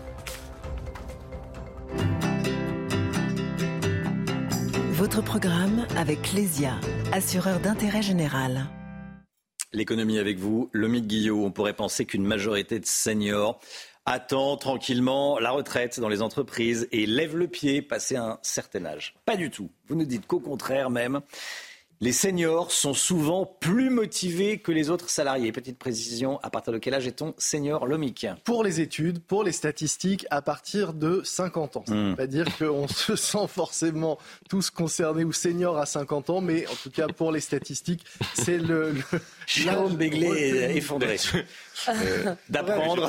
Je suis un senior. Il y a un début de malaise. Mais en tout cas, c'est extrêmement positif d'un point de vue euh, professionnel d'être senior, puisqu'on est euh, en pleine possession de toutes ses capacités. On a de l'expérience, on a des connaissances, et en plus, on a encore de l'ambition. C'est ce que montre cette étude donc du CEREC, un organisme gouvernemental qui suit justement les formations et l'évolution professionnelle, et qui nous dit que 70% des seniors pensent, disent qu'ils veulent encore évoluer professionnellement avant la retraite. Ils souhaitent en clair progresser en interne, monter en compétences, prendre de nouvelles responsabilités ou même carrément pour certains changer de métier alors que désormais il faut travailler jusqu'à 64 ans. Il y a aussi un tiers des salariés de plus de 50 ans qui constatent que leur salaire n'évolue plus et qui veulent donc se former pour progresser et espérer gagner plus. C'est vrai dans tous les secteurs et pour tous les métiers, Lomique oui, mais c'est encore plus vrai pour les métiers avec une dimension physique. Forcément, quand on avance en âge, on a envie de prendre des responsabilités pour aussi se détacher de la difficulté physique, être moins exposé physiquement. C'est le cas pour les ouvriers qui travaillent à la chaîne, les agents de nettoyage, les livreurs ou encore ceux qui travaillent dans un environnement bruyant. Mais c'est vrai aussi dans les services et dans le, numérique notamment, les métiers pour lesquels les jeunes salariés sont censés être plus connectés, plus au fait, mieux formés. Sauf que ce que montre aussi cette étude, c'est que les plus de 50 ans ont une véritable appétence pour la formation. Ils ont soif d'apprendre, sans doute aussi parce qu'ils savent que s'ils ne le font pas, leurs compétences risquent d'être dépassées. En face, les entreprises sont-elles prêtes à, laisser leur place à ces salariés plus expérimentés? Eh bien, c'est tout le problème, euh, Romain. Cette étude s'est déroulée sur 5 ans, a suivi 4000 salariés. Et ce qu'elle montre, c'est que malheureusement, euh, seule une minorité de ceux qui voulaient évoluer et se former ont pu le faire. Le principal problème, c'est la frilosité des entreprises à payer des formations à des salariés de plus de 50 ans. C'est dommage, hein, c'est dommage car elles se privent d'une main-d'œuvre compétente et motivée. Il reste donc beaucoup de freins à lever, affirment les auteurs de l'étude, pour permettre de travailler jusqu'à 64 ans, mais ces freins sont du côté des entreprises plus que des salariés. C'était votre programme avec Clésia, assureur d'intérêt général.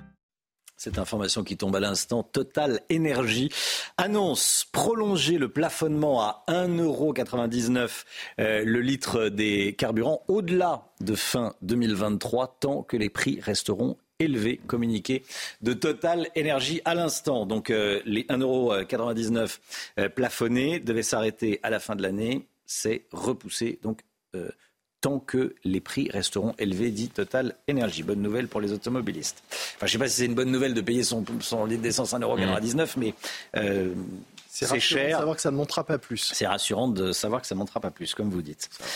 7h50, restez bien avec nous dans un instant la politique. On va parler avec vous, Jérôme, de la surprenante décision euh, du Maroc de refuser l'aide de la France après le séisme. Restez bien sur CNews, à tout de suite.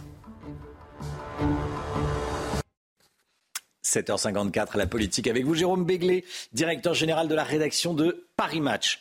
Ce matin, Jérôme, vous revenez sur la surprenante, on verra si euh, c'est le terme exact, mais c'est le mien ce matin, la surprenante décision du Maroc de ne pas autoriser la France à lui porter assistance après le, le tremblement de terre qui a endeuillé le royaume. Le séisme qui a secoué le sud du Maroc a déjà fait près de 3000 morts. Et le bilan reste évidemment provisoire. Les images montrent des villages longtemps coupés du monde et qui tardent encore à recevoir euh, des vivres, des secours, du matériel médical et de quoi évacuer les blessés. Quand ce genre de tragédie survient, l'aide internationale est massive et attendue euh, avec beaucoup de soulagement par les populations locales. Or, dimanche, le Maroc a fait savoir qu'il autorisait la venue des équipes de secouristes venues de quatre pays, quatre monarchies d'ailleurs, les Émirats arabes unis, le Qatar, la Grande-Bretagne et l'Espagne et pas la France, pays dans lequel se trouvait pourtant le roi Mohamed VI au moment où la terre a tremblé dans son pays et qui entretient des relations ancestrales avec euh, le Maroc. Notre première réaction est évidemment de s'étonner qu'un pays à ce point endayé ne laisse pas entrer tout ce qui peut minorer ses dégâts, son bilan et la tragédie qu'il frappe. Pour reprendre les mots d'écrivain Dara Menjeloun, on ne peut pas polémiquer alors que les gens sont en train de crever. La seconde est de dire que le contentieux entre, nos deux pays doit être à ce point fort et lourd pour que le Maroc en arrive là. D'autant que l'intransigeance du roi a payé, car hier matin on apprenait que le Quai d'Orsay allait allouer 5 millions d'euros à des organisations non gouvernementales travaillant déjà au Maroc, actant donc le fait que la France ne rentrerait pas dans le pays et que nous étions donc définitivement persona non grata. Comment en est-on arrivé là, Jérôme?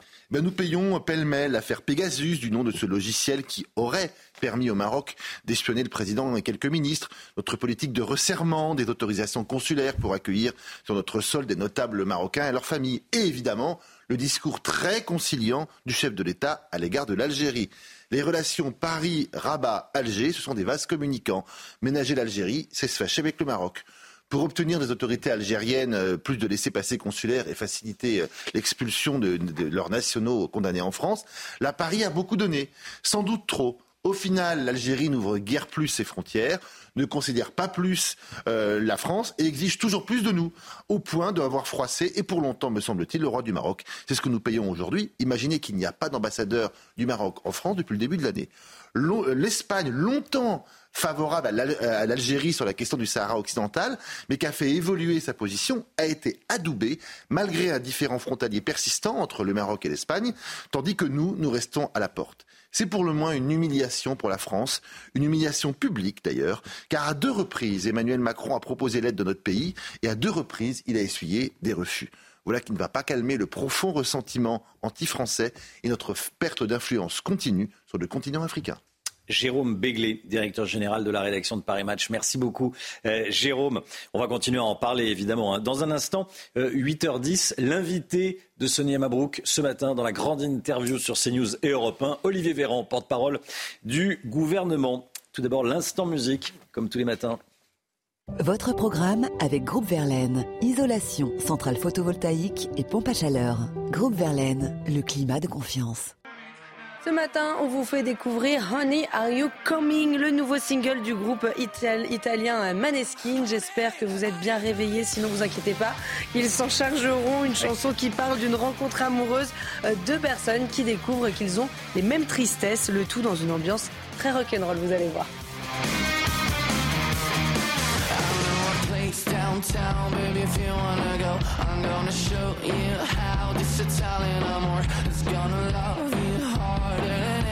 for you like it. We're gonna get sky high and create a new world where somebody might die but nobody gets hurt. And if it sounds good for you, baby, just say the word you like. Chaud l'été, froid l'hiver, c'était votre programme avec Groupe Verlaine, isolation thermique par l'extérieur avec aide de l'État. Groupeverlaine.com La météo tout de suite, Alexandra Blanc.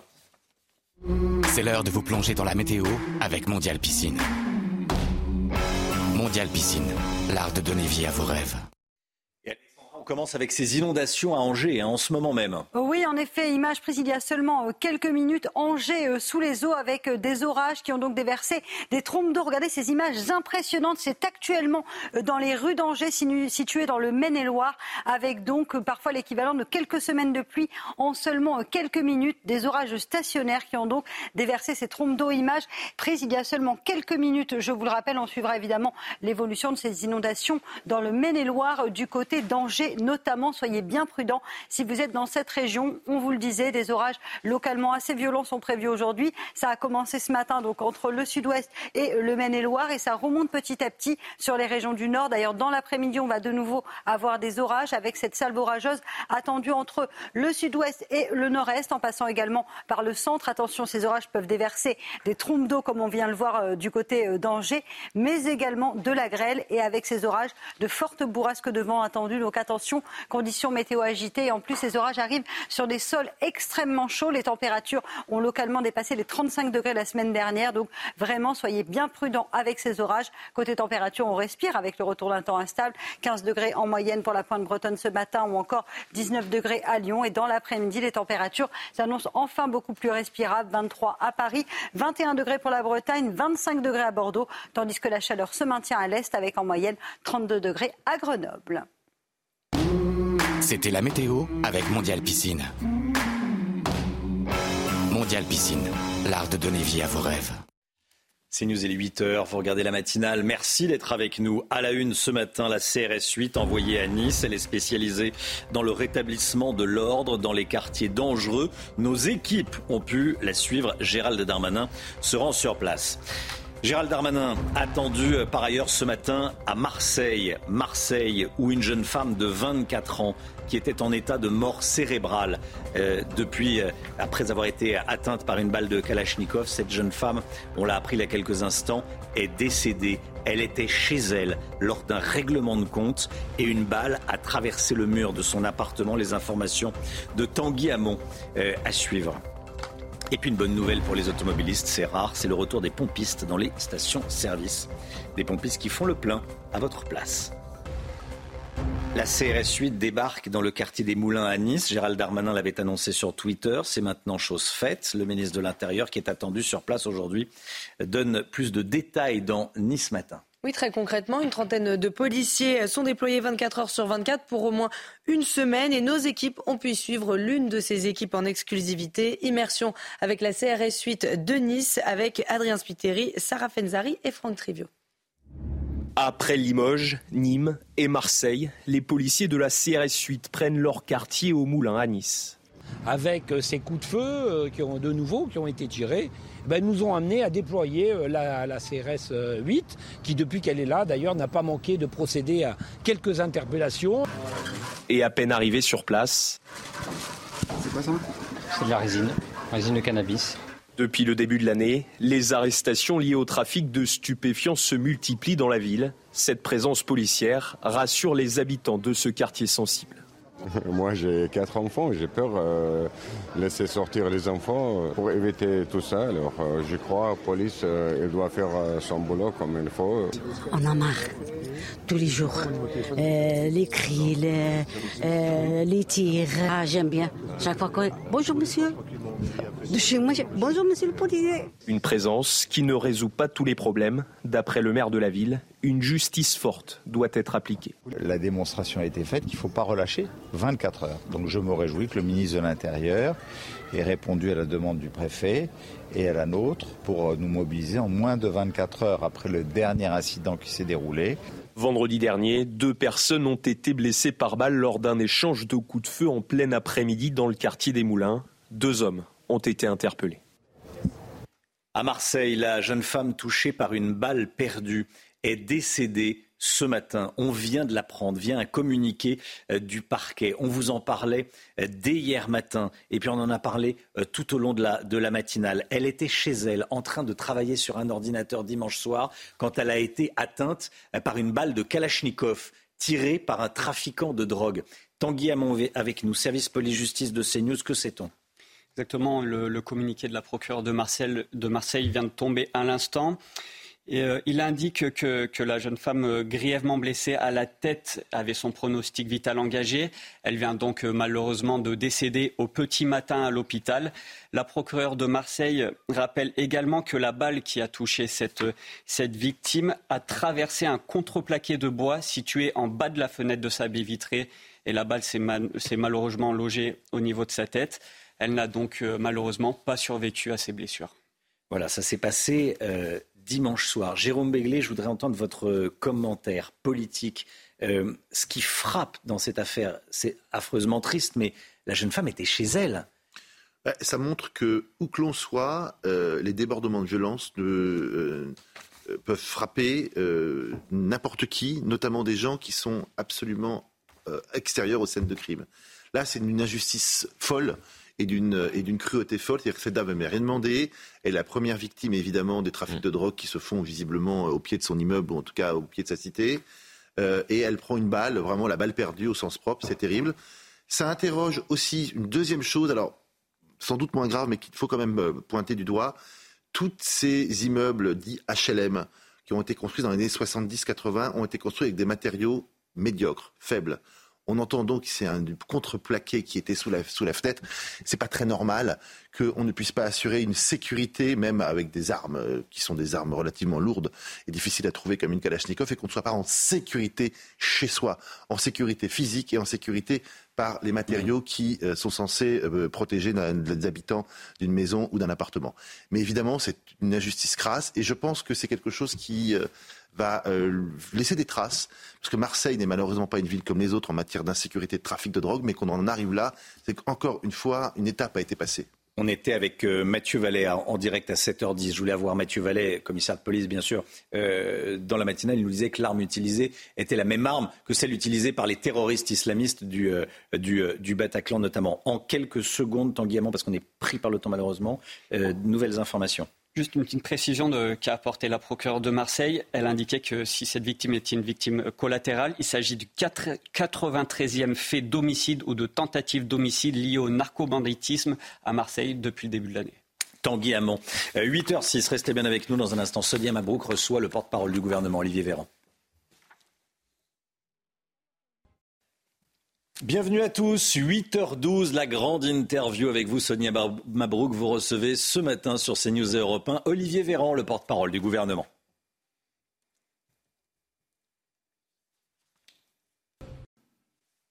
C'est la grande interview sur euh, CNews et, Europe 1. Bonjour à vous, Olivier Véran. Bonjour, Sonia Mabrouk. Et bienvenue, porte-parole du gouvernement, également ministre en charge du renouveau démocratique. Beaucoup de sujets à vous soumettre, beaucoup de questions aussi à vous poser autour de la tragédie au Maroc et de l'aide de la France. Mais tout d'abord, on vient de l'apprendre, Monsieur Véran, à Marseille, une femme qui était assise tranquillement chez elle et qui a donc reçu euh, une balle en plein visage, victime, comme on dit malheureusement, collatérale d'une fusillade sur fond de règlement de compte. Elle est décédée. Est-ce que ça veut dire aujourd'hui qu'en France, on peut mourir en étant chez soi? Mais alors, où est-on encore en sécurité?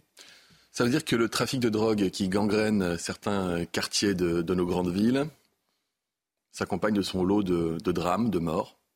D'ailleurs, jamais aucune mort n'est entre guillemets excusable ou explicable, même quand c'est un jeune trafiquant de 18 ans qui trouve la mort.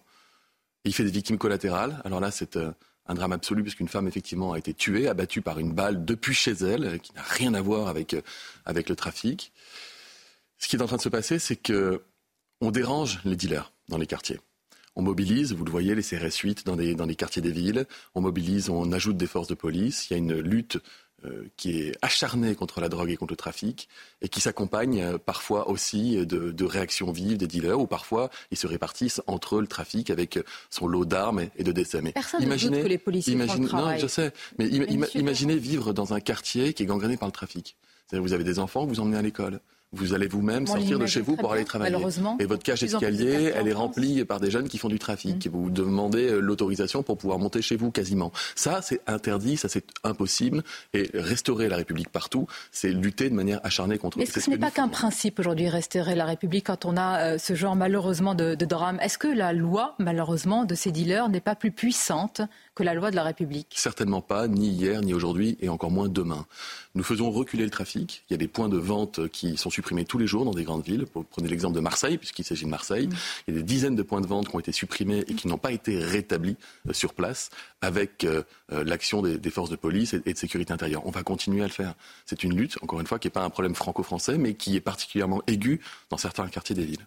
L'actualité, euh, Olivier Véran, c'est aussi l'inflation. Les prix à la pompe ne cessent de monter. Les distributeurs de carburant sont reçus ce matin au ministère de la Transition énergétique. Alors, il leur est demandé un effort de solidarité. On vient d'apprendre que Total Energy a annoncé à l'instant la prolongation du plafonnement à 1,99€ des carburants au-delà de fin 2023, tant que les prix restent hauts. Est-ce que ça va suffire comme geste? D'abord, j'ai bien conscience que le prix de l'essence euh, est un problème pour de, de nombreux Français. Figurez-vous, j'étais dans la circonscription à Grenoble ce week-end, j'ai fait moi-même un plein, j'ai discuté avec des automobilistes à la pompe qui me disaient qu'ils mettent maintenant 20, 30, 40 euros.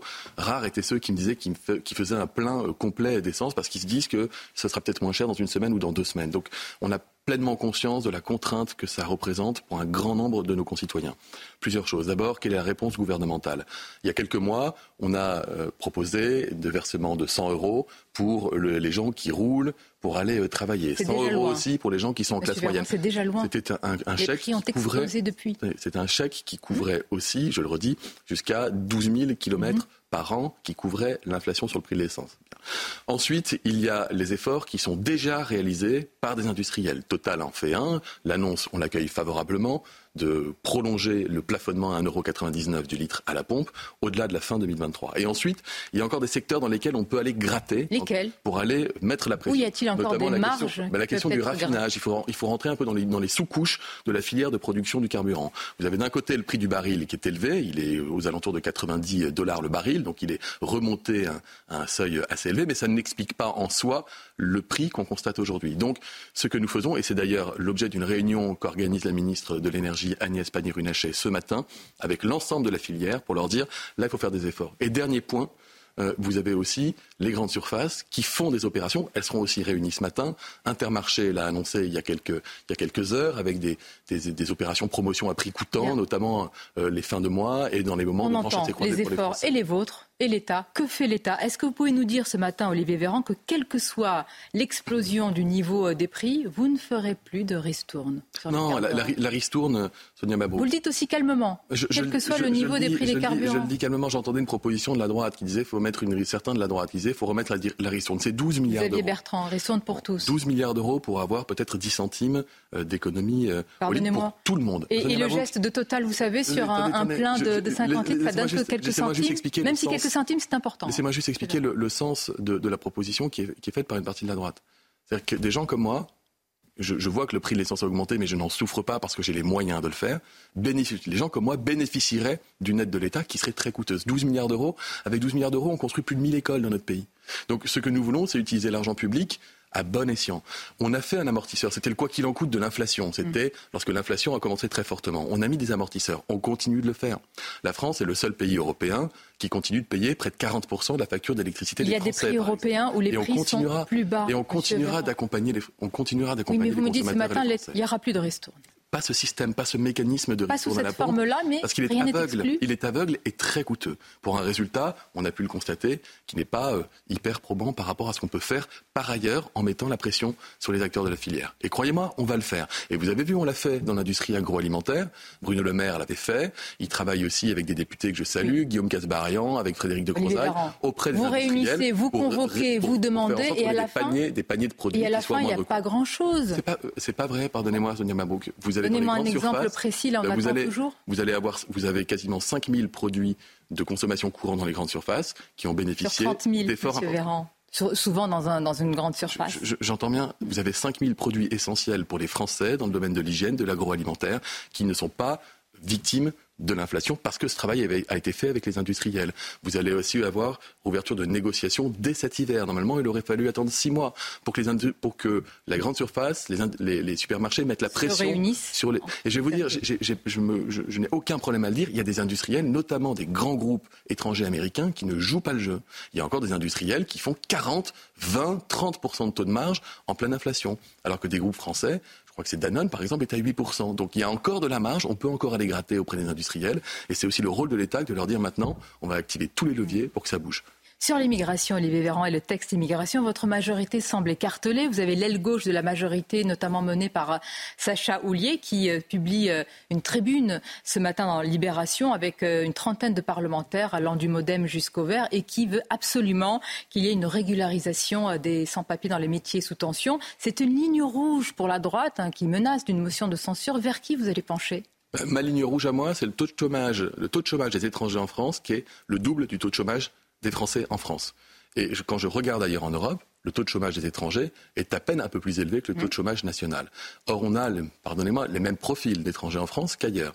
Donc, ça ne veut pas dire que ce sont des étrangers qui ne veulent pas travailler. Ça veut dire que les conditions d'accès au travail sont trop compliquées aujourd'hui. Donc, moi, je préfère un étranger en France qui a vocation à rester, qui travaille et qui participe à l'activité économique de notre pays et qui paye des impôts, à un étranger qui vit de l'assistance Oui, publique. mais la droite Donc, vous dit je- je appel d'air, ligne ça- rouge. mais je vous dis ça parce que du coup, si je me mettais dans la position d'un élu de droite, je vous dirais cette mesure qui permet de faire en sorte que des gens travaillent Hmm. et participent à la richesse de la nation, c'est une bonne mesure. Et si je me mets du côté de la gauche, je vous dirais que le travail, c'est la première des Je vous solidarités et demande en a de vous besoin. mettre à la place du porte-parole du gouvernement. me Qu'est-ce que vous la- répondez à- ce Le matin? porte-parole du gouvernement est très à l'aise avec le texte gouvernemental qui est, C'est pas sur le la cas de table. votre majorité. Hein tout le monde est à l'aise avec le texte sur Ah, l'immigration. tout le monde est à l'aise avec le texte. Monsieur Au sein de notre Véran, pas de majorité, langue de Sonia bois Ma- sur ce sujet. Mabrouk, vous avez une partie de la majorité qui dit on tient à cette mesure.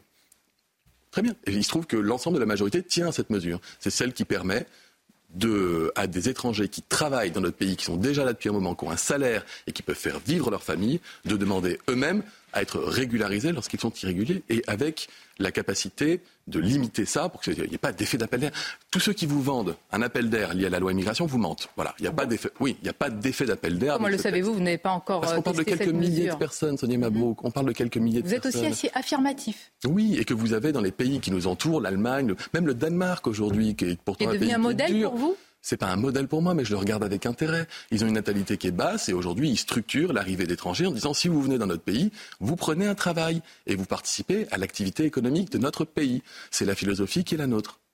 Selon une étude publiée hier dans le Figaro, vous avez dû la, parcourir, Olivier Véran. C'est une étude de la préfecture de police de Paris sur les motivations et les profils des émeutiers. Je cite, ce sont des faits. Une grande majorité des émeutiers interpellés sont originaires de l'immigration, deuxième, voire troisième génération, principalement du Maghreb ou d'Afrique subsaharienne. Quelle conclusion vous en tirez? Est-ce que vous faites un lien entre immigration et délinquance? Non, mais on peut faire un lien entre immigration et quartier populaire, parce que ce lien, il est factuel. Bon, donc comme ce sont des quartiers populaires qui se, qui se sont ce pas ma question, on enfonce là noté. une porte ouverte. Mm. Ce ce que je regarde dans les, dans les, dans les études qui sont sorties, qui sont intéressantes, c'est je crois qu'il y a 60% de décrocheurs scolaires. Donc vous avez 60% des jeunes qui étaient dans la rue qui sont en échec et en décrochage vis-à-vis de l'école. Ça veut dire, un, mesure corrective, Mm. faire en sorte que tout le monde aille à l'école plus longtemps. Ça tombe bien, le président de la République a annoncé que le collège était ouvert de 8h à 18h et qu'on allait accueillir les gamins dans certains endroits dès l'âge de 2 ans dans les écoles. Ça, vous voyez, c'est une mesure, c'est une mesure qui répond à cela.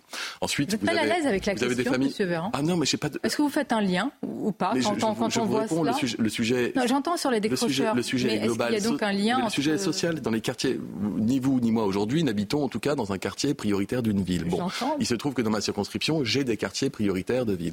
Est-ce qu'il y a une concentration d'étrangers ou de personnes issues de l'immigration plus importante qu'ailleurs Oui, c'est factuel. Est-ce qu'on peut faire les choses différemment? C'est mon avis. Et toutes les politiques de rénovation urbaine que nous portons visent à créer davantage de mixité. Oui ou non un sur, la- sur ma question. Est-ce Voilà. que vous faites un lien, vous, Olivier Mais troisième génération, vous, vous Je- moi, nous sommes, moi, je suis Mais peu issu de la, de la deuxième génération. Ça ne veut rien dire, Sonia Mabrouk. donc, donc non, pas de Non, lien. mais être issu de troisième génération, ça veut dire que vos La arrière-grands-parents question sont a été arrivés en posée France. au président de la République. Il a répondu pour lui, il ne voit pas un lien, donc je vous pose la question. Je, vous, je vous réponds encore que si vous parlez de, des gens qui sont primo-arrivants et des gens qui sont étrangers, ils constituent une minorité des jeunes qui étaient dans la rue. Ensuite, quand vous élargissez aux grands-parents ou aux arrière-grands-parents, moi, encore une fois, je suis député de Grenoble, la moitié de la ville est italienne. Bon, donc c'est- c'est- c'est- ça ne veut pas dire grand-chose. Voilà. La rentrée politique. Par contre, la pauvreté, la misère, l'entassement dans des, dans, des, dans des logements qui sont vétustes, le problème d'accès euh, de l'intégration qui a été sans doute raté et qui Vous continue n'êtes d'être pas en train de mettre en avant une excuse euh, de, de pauvreté qu'on retrouve aussi dans des quartiers. Non, euh, j'excuse rien, Sonia ruraux, On a envoyé sais bien. 45 000 Pour être policiers et gendarmes dans les villes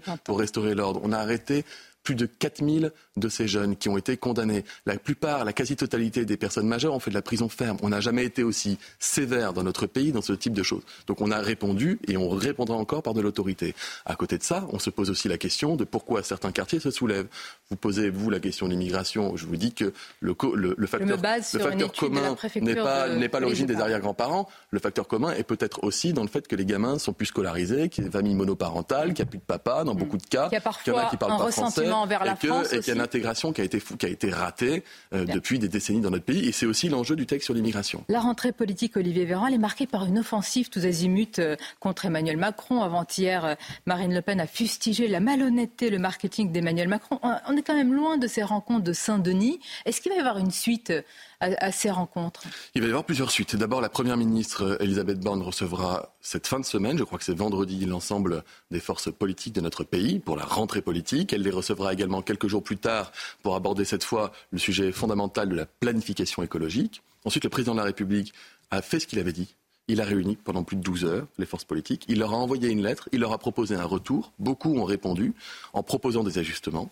Ça va donner lieu à un document. Le président souhaite, d'ailleurs dans sa lettre, réunir à nouveau sous ce format pour aborder d'autres sujets euh, importants pour la nation. je vais vous dire, un truc- vous le savez vous-même. Il y a un an, Mabrouk, il y a un an, les Français nous ont mis en majorité relative. Mm. Ça veut dire qu'ils ont estimé qu'à l'instar de beaucoup de pays qui nous entourent, c'est pas un parti tout seul qui doit gouverner, mais il faut faire des coalitions. Alors on n'a pas la culture de la coalition dans notre pays. On a une assemblée qui est turbulente, avec un poids des extrêmes qui est important, qui, qui complexifie un peu la donne. Mais il n'empêche qu'on est dans cet état d'esprit d'aller chercher des majorités, ce qu'on fait d'ailleurs au Parlement, Bien. sauf sur les budgets et les retraites, on l'a fait sur tous les textes qu'on a passés, on a trouvé des majorités. Et ensuite, le président de la République, il dit en fait, On entend. il y a des crises à l'étranger, il y a des crises chez nous. Est-ce qu'on est capable, ensemble, de se mettre autour d'une table et de sur bosser? les actes. Je crois que les Français Véran. apprécient. Bien, vous avez annoncé cette nouvelle rencontre. Je voudrais qu'on parle de l'élan de solidarité qui se poursuit avec le Maroc. Je vais insister sur le plus important. C'est l'aide, c'est le secours, c'est la résilience des Marocains. Mais je voudrais vous poser la question très directement. Pourquoi ne pas dire la vérité sur le reste? C'est-à-dire? Que le silence du Royaume sur l'aide de la France est la conséquence de notre position sur le Sahara occidental, qui est le dossier Pegasus, qui a porté atteinte à nos relations avec euh, le roi du Maroc. Pardon.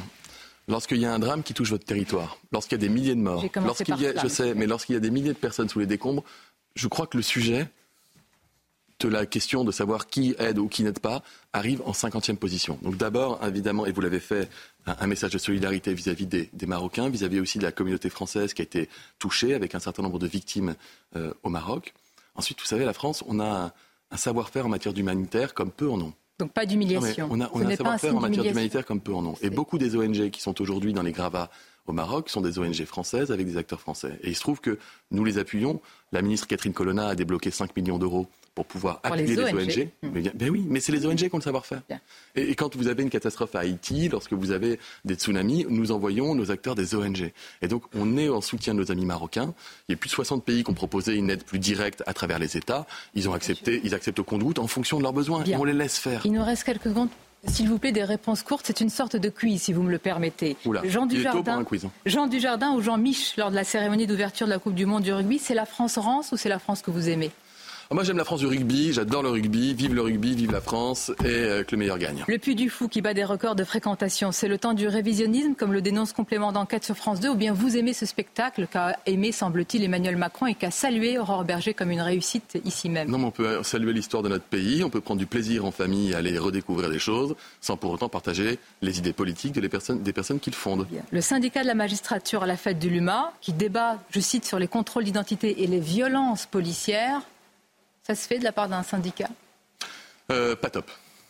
Les lacs du Connemara, chanson de droite ou de gauche J'adore Juliette Armanet, j'adore Michel Sardou. Euh, Vous faites une réponse en même temps, là. Non, non, mais il se trouve que j'adore les deux. Moi, je ne vais pas en vouloir à Juliette Armanet parce qu'elle a dit ça, je continue de l'écouter. J'adore Michel Sardou, j'ai été sur un plateau euh, il y a quelques temps avec- lui et j'avais chanté avec lui les lacs du Connemara. Vous allez chanter figurez-vous, pour Je ne vais le, pas vous demander ce pour matin. le jeune médecin que j'étais, était un peu l'hymne de nos soirées médecine, les lacs du Connemara. Et donc, euh, beaucoup, beaucoup de... Quoi donc? Ah ben, On va vous accuser d'être réac. Si vous... Alors les lacs du Connemara, oui, le Puy du Fou, Mais moi, oui. je ne rentre pas dans ces polémiques. Vous savez, je, je- je- ça, ça me dépasse complètement. Voilà, c'est pas ça qui m'intéresse. Merci. Par si contre, vous avez la vidéo française, de la cool. chanson avec Michel Sardou, on est preneur, Olivier C'était sur un plateau télé. Merci à vous. C'était la grande interview. Bonne journée. C'est News, il est bientôt 8h30. Merci à vous, Sonia Mabrouk, et à votre invité, Olivier Véran. Il a été question, évidemment, au début du grand entretien, euh, de ce qui s'est passé à Marseille. On va y revenir euh, longuement sur ce qui s'est passé à, à Marseille. C'est tragique. L'équipe est là, l'équipe de la matinale. Chana Lousteau, Florian Tardif, Alexandra Blanc, Tanguy Hamon, service police-justice de, de CNews, et Lomic Guillot. On va parler du prix de l'essence avec vous, Lomic. À la une ce matin, la jeune femme de 24 ans, blessée au visage à Marseille par le tir d'un trafiquant de drogue dimanche soir dernier, est morte ce matin. Elle était en état de mort cérébrale jusqu'à maintenant. Tanguy Hamon pour les dernières informations, les réactions politiques. Avec vous, Florian Tardif. Deux voyous, roue de coups, un homme de 55 ans qui leur avait demandé d'arrêter de rouler à scooter au milieu des clients devant le centre commercial de Bretigny-sur-Orge. Ils ont été arrêtés. Leur profil va certainement vous étonner. Total Energy va prolonger son plafonnement des prix à la pompe. L'année prochaine, le litre d'essence et de diesel ne dépassera pas 1,99€. Ça devait s'arrêter à la fin de l'année. Ça va être prolongé. Lomique Guillot avec nous. Paul Pogba, testé positif à la testostérone. Si le résultat sur l'échantillon B confirme le résultat du premier test, Pogba pourrait être suspendu pendant 4 ans. On va en parler avec Guillaume Filleul. Et puis ce matin, on va vous parler de la sarcoidose, une maladie peu connue mais dont le roi du Maroc souffre. Brigitte Millot nous expliquera de quoi il s'agit. À Marseille, la jeune femme qui était en état de mort cérébrale après avoir été atteinte par une balle perdue euh, lors d'un règlement de compte entre trafiquants de drogue est décédée ce matin. On l'a appris aux alentours de, 8 heures. On vous donnait l'information euh, dès 8 heures. Elle avait 24 ans, Chana. hein. Et dimanche, je rappelle les faits. Dimanche soir, une fusillade à la Kalachnikov a éclaté autour d'un point de deal au pied euh, de son immeuble. Chez elle, au moment des faits, euh, cette victime, qui est une victime collatérale, a été touchée euh, par une balle au visage. Tanguy Hamon avec nous. Dites-nous, que sait-on ce matin? Eh bien, ce qu'on sait, c'est que la jeune femme de 24 ans, comme vous l'avez dit, n'a malheureusement pas survécu à ses blessures. Elle était gravement touchée à la tête par une balle. Elle est donc morte au petit matin, a annoncé la procureure de Marseille dans un communiqué de presse qu'on a reçu il y a quelques minutes. Euh, la procureure a aussi expliqué que la, la balle l'avait atteinte alors, après avoir traversé un contreplaqué de bois situé en bas de la fenêtre d'une baie vitrée. La jeune femme, la victime, se trouvait dans sa chambre avec sa mère au moment où elle avait été euh, touchée à la tête. La procureure a aussi euh, donné quelques éléments sur les circonstances des tirs. Elle a indiqué qu'il visait une pharmacie devant laquelle un point de deal bien connu était installé et que des tirs en rafale au moment où les tireurs donc avaient quitté les lieux avaient, touché, euh, touché l'immeuble, tout simplement, les tireurs, après avoir visé la pharmacie, avaient, comme on dit, arrosé l'immeuble. Et c'est à ce moment-là qu'une balle avait traversé le logement de cette euh, pauvre jeune femme et l'avait touchée en pleine tête alors qu'elle était, euh, était dans sa chambre. Tanguy Hamon, Marseille est gangrénée par le trafic de, de drogue. Les victimes se comptent par dizaines. hein. Exactement, et aussi c'est une information que la procureure de Marseille a indiquée dans son communiqué. Il s'agit du 93e fait d'homicide ou de tentative d'homicide à Marseille lié au narcobanditisme depuis le début de l'année.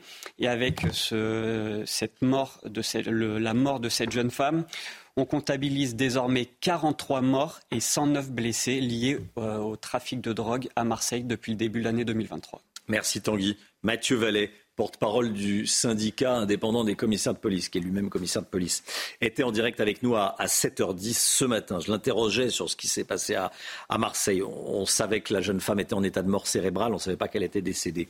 Il explique que le type d'arme utilisé dans le règlement de compte est le même que celui utilisé par les islamistes, les terroristes islamistes du Bataclan. Écoutez. C'est du calibre de 7,62 mm, donc c'est un calibre très puissant, très dangereux, très meurtrier. D'ailleurs, les mêmes armes et les mêmes munitions qui ont été utilisées, pour vous dire, au Bataclan, notamment lors des attentats du 13 novembre 2015. Et on voit que face à ces armes de guerre, les policiers ont des HK G36, c'est des armes aussi de guerre pour faire face désormais à la menace terroriste depuis 2016, et puis aussi pour faire face bah, à ces assassins sur lesquels ils peuvent tomber. On sait que parfois, malheureusement, nos collègues ont été confrontés directement à des équipes de meurtriers. Je rappelle que dans les Bouches du Rhône, à Marseille, depuis le début de l'année, six équipes de malfaiteurs, de tueurs à gages ont été interpellées par la brigade de recherche d'intervention et la brigade criminelle de la police judiciaire de Marseille. Donc nos collègues sont sur le terrain, ils font des enquêtes et la police judiciaire, son travail, il paye et il y aura d'autres affaires qui vont sortir. Gérald Darmanin est attendu euh, ce matin à Marseille. Il ira ensuite à, Nice. Il ira d'abord à, Marseille. Voici des, images. Euh, c'est là que va arriver le ministre de l'Intérieur. Euh, Florian Tardif, que va faire le ministre de l'Intérieur à Marseille? Alors, il est à Marseille, non pas pour parler euh, normalement des trafics de drogue, mais bien pour euh, parler de la sécurisation de la visite du pape qui doit intervenir à la fin euh, donc de, ce mois-ci. En revanche, et vous l'avez vu sur, sur cette image, il devrait s'exprimer dans les toutes prochaines minutes, puisque dans la NAR, ce qu'on envoie aux journalistes pour préparer un déplacement. Un micro tendu doit être organisé aux alentours de 9 heures. Et bien évidemment, on attend à ce que le ministre de l'Intérieur réagisse au décès euh, de cette jeune femme, d'autant plus que euh, Gérald Darmanin, depuis son arrivée à Beauvau, je le rappelle, a fait euh, de la lutte contre le mmh. trafic de drogue l'une de ses priorités. Il s'est d'ailleurs exprimé assez récemment, c'était il y a trois jours, il me semble, dans la presse, en parlant de bataille de Stalingrad. C'est-à-dire que c'est une bataille euh, sur le long terme qui est en train euh, de mener euh, le gouvernement français contre ces trafiquants. Et il a annoncé notamment, puisque au-delà des nettoyages des, des, points de deal, ce que fait la police, il faut remonter à la tête des réseaux. Et en ce sens, il a expliqué qu'il y aurait la création très prochainement, dans les toutes prochaines semaines, d'une nouvelle unité qui se base sur le modèle de la CRS 8, mais pour enquêter, c'est-à-dire mener des enquêtes sur le long terme remonter à la tête des réseaux et euh, en finir. C'est l'objectif du gouvernement avec ces trafics, même si ça sera extrêmement compliqué. C'est ce que dit également le ministre de l'Intérieur. Merci beaucoup, Florian Tardy. Voilà, la, la, NAR, je traduis, note aux rédactions. Note aux rédactions. Que les, ministres envoient aux journalistes pour. Euh, c'est le programme de la visite du ministre. Merci beaucoup, euh, Florian Tardif. Un homme de 55 ans, roué de coups par deux hommes devant un centre commercial. Ça s'est passé ce week-end à Bretigny-sur-Orge, dans l'Essonne la victime faisait ses courses avec sa compagne. Bon, quand il a fait une remarque à deux jeunes qui roulaient dangereusement à scooter au milieu des, clients. Oui, la situation a vite euh, dégénéré. La victime a reçu plusieurs coups de pied, notamment au visage. L'un des suspects était déjà connu des services de police. L'autre est un militaire. Le récit est signé Tony Pitaro, Adrien Spiteri et Charles Baget.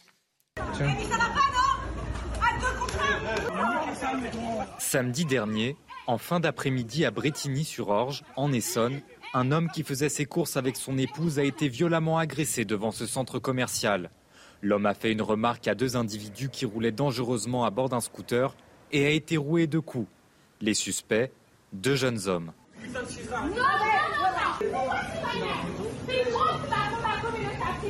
Pour les clients de ce centre commercial, c'est l'incompréhension. On ne sait jamais euh, sur quoi on va tomber. Le mec qui va sortir un flingue ou n'importe quoi. C'est la société d'aujourd'hui. Euh, agresser des gens comme ça gratuitement, oui, c'est toujours choquant. Qu'on leur sorte la vérité, euh, les gens ils agressent. Dans ces temps-là, euh, on ne peut plus rien dire à qui que ce soit et c'est dommage. Franchement, je suis vraiment triste pour la personne. L'homme victime de ces coups souffre de douleurs au visage et aux côtes. Il lui a été délivré une incapacité totale de travail pendant 15 jours. Tanguy Hamon, toujours avec nous. On en sait plus sur le profil des, suspects, des deux suspects.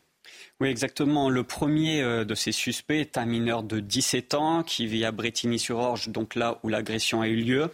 Il est déjà, malgré son jeune âge, défavorablement connu des services de police pour des faits de violence aggravés.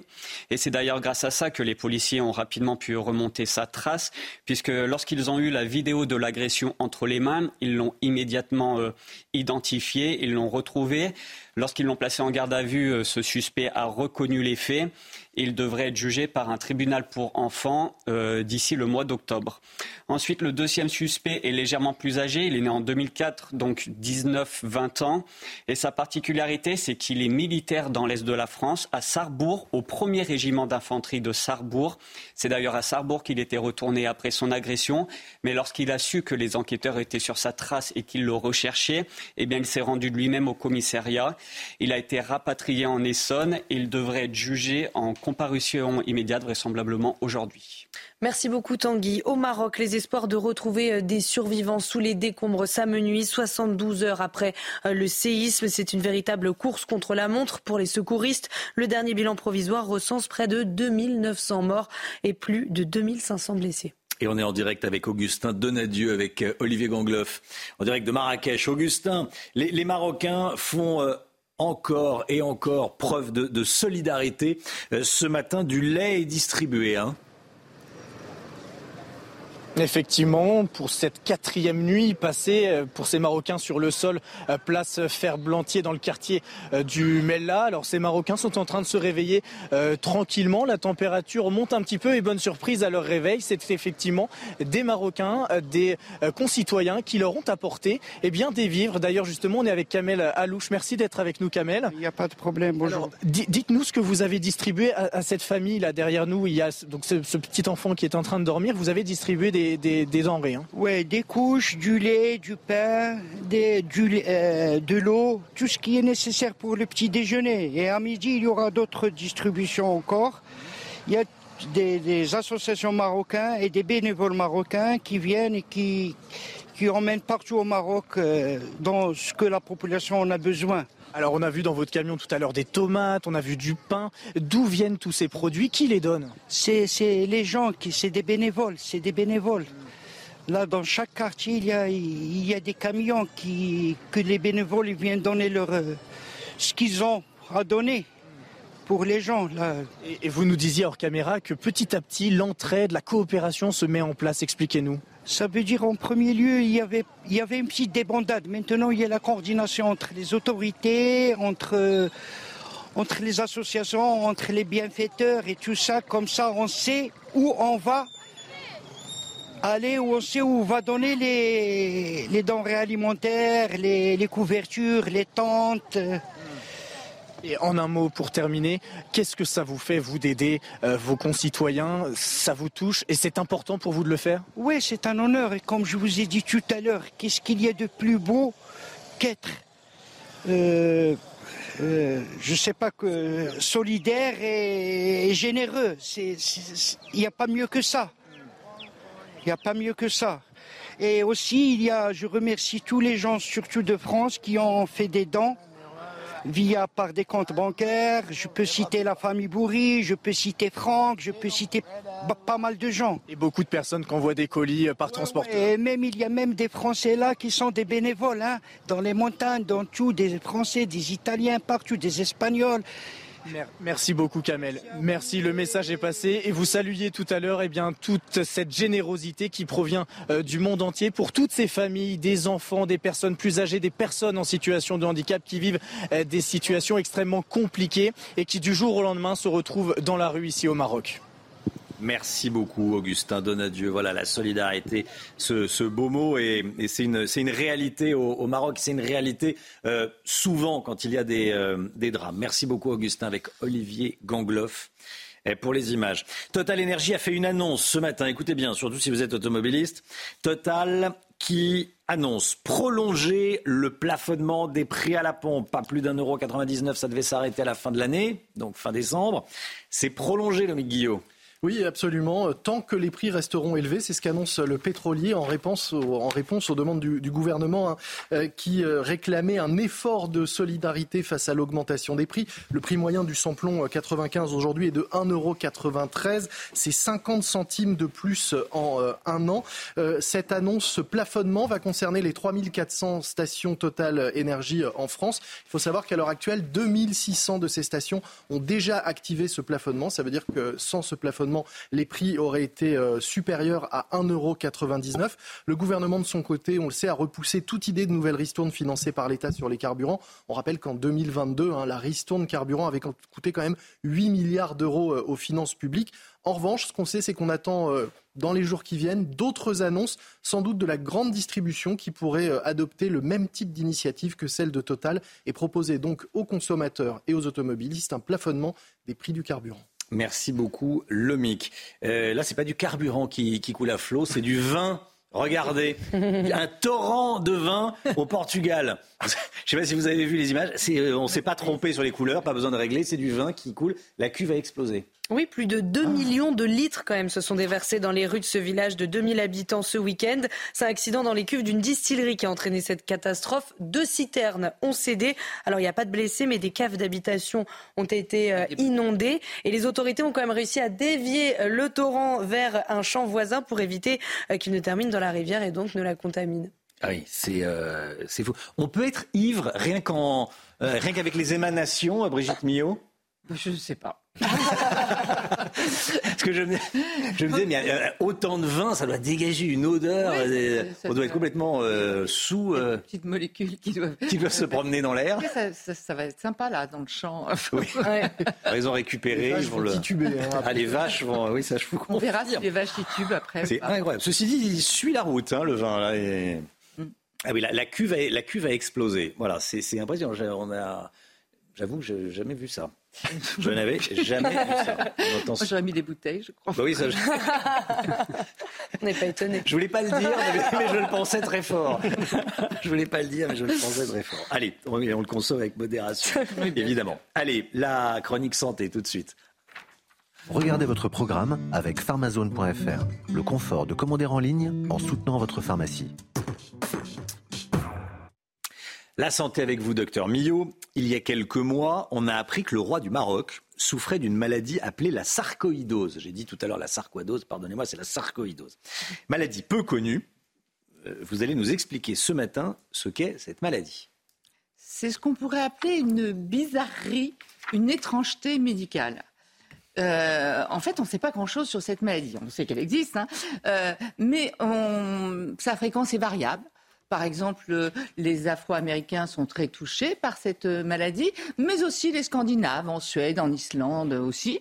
Euh, c'est une maladie qui peut toucher euh, différents organes. C'est une maladie qui a une évolution euh, bizarre, qui a des symptômes très variables. Parfois, vous n'avez même aucun symptôme, c'est-à-dire qu'on vous diagnostique cette maladie, on la découvre en faisant, par exemple, un autre examen. Vous allez pour faire une radio pulmonaire et hop, on s'aperçoit que vous avez une sarcoïdose alors que vous ne le saviez même pas. Donc vous voyez, après, les facteurs, les causes sont inconnus. Bon, on va quand même essayer de dire ce qu'on sait. Hein, quand même. Mais alors déjà, il y a des symptômes? Alors, il y a des symptômes qui sont très variables, comme je viens de vous dire, suivant les, les zones qui sont touchées. Ce qu'on peut dire, ce qu'on sait, c'est que c'est une maladie qui n'est pas infectieuse, donc elle n'est pas contagieuse. C'est déjà une bonne nouvelle. Euh, ce que l'on sait, c'est que ce n'est pas une maladie ce qu'on appelle les maladies auto-immunes pures, même si l'immunité entre en jeu quand même. C'est une maladie inflammatoire. Elle va créer une inflammation et elle va notamment créer ce qu'on appelle des granulomes. Et ça, c'est très caractéristique de cette maladie.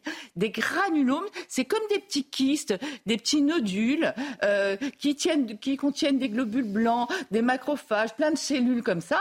Et c'est ce qui va permettre justement de faire le diagnostic. Quand on a ces granulomes, on peut faire des biopsies, vous savez, prélever un petit morceau de, ce petit kyste, l'analyser et quand on saura ce qu'il y a dedans, on va pouvoir affirmer que c'est une sarcoïdose ou pas. Après, euh, cette maladie, je vous le disais, elle a une évolution très variable. Et ça aussi, c'est assez étonnant. C'est-à-dire qu'en fait, euh, vous avez cette maladie, dans quelques, la plupart du temps, elle va disparaître. Par exemple, elle est très souvent pulmonaire.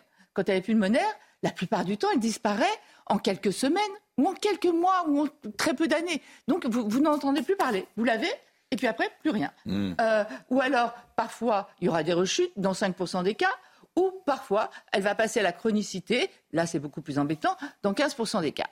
Je vous disais, la cause exacte, on ne la connaît pas. Mais on sait tout de même qu'il y a une prédisposition génétique. Pourquoi? Parce qu'on a des familles où il y a plusieurs sarcoïdoses. Donc si vous savez que dans votre famille, il y en a, quand même, intéressez-vous à cette maladie.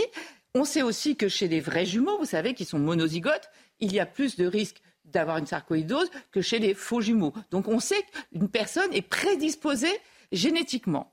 Donc quand elle est prédisposée, elle va être sensible à ce qu'on appelle des antigènes. Antigènes, c'est tout ce qui est non-soi. Et ces antigènes, on ne les connaît pas tous, on ne les a pas tous identifiés, les facteurs. Mais on sait qu'il y a beaucoup d'antigènes qui sont euh, inhalés, puisque 90% des sarcoïdoses sont pulmonaires, ont une forme pulmonaire. Donc on pense qu'il y a des toxines, des substances qui sont inhalées et qui provoquent justement une réaction inflammatoire avec les fameux granulomes dont je viens de vous parler. Alors, vous me posiez la question euh, quels sont les symptômes? Ben, Les symptômes. Parce que je me dis, une maladie dont on ne s'aperçoit pas, bon, ben. Euh, oui, mais attention, il y a, quelquefois, on ne s'en aperçoit pas. Mais, sinon, on peut avoir des symptômes et des symptômes différents selon l'atteinte, comme on va le voir sur cette image, parce que tout peut être touché par cette sarcoïdose. Ah vous voyez, j'ai mis en plus gros les poumons, puisque c'est 90% des cas, ce sont les poumons. Mais vous, pouvez avoir une atteinte oculaire avec des yeux tout rouges qui font mal, des ganglions lymphatiques qui gonflent, euh, il peut y avoir une atteinte cardiaque, le foie, la rate, euh, les articulations peuvent être touchées, la peau aussi, on peut avoir des nodules sur la peau, sur le visage, sur le nez, sur la bouche. Enfin, voilà. Donc des formes très variables, mais encore une fois, dans 90% des cas, ce sont les poumons qui sont touchés. Comme je vous l'ai dit, c'est une maladie inflammatoire, le traitement va être des anti-inflammatoires puissants. Quels sont les anti-inflammatoires les plus puissants? La cortisone. Donc généralement, on va traiter par de la corticothérapie et d'autres traitements immunosuppresseurs. Mais voilà, c'est réellement une bizarrerie médicale. Et je ne peux pas vous donner les symptômes parce qu'ils vont être variables suivant euh, l'endroit qui, est atteint. Et puis sinon, euh, les symptômes, bah, vous pouvez tous... Bah, tout le monde va penser qu'il a une sarcoïdose. Hein. Une fatigue, une toux euh, sèche, des, un essoufflement, des douleurs musculaires, des douleurs articulaires. Donc voilà, on ne peut pas donner de symptômes réellement. mais voilà, cette bizarrerie médicale. Et on souhaite une bonne santé au roi. Regardez votre programme avec pharmazone.fr. Le confort de commander en ligne en soutenant votre pharmacie.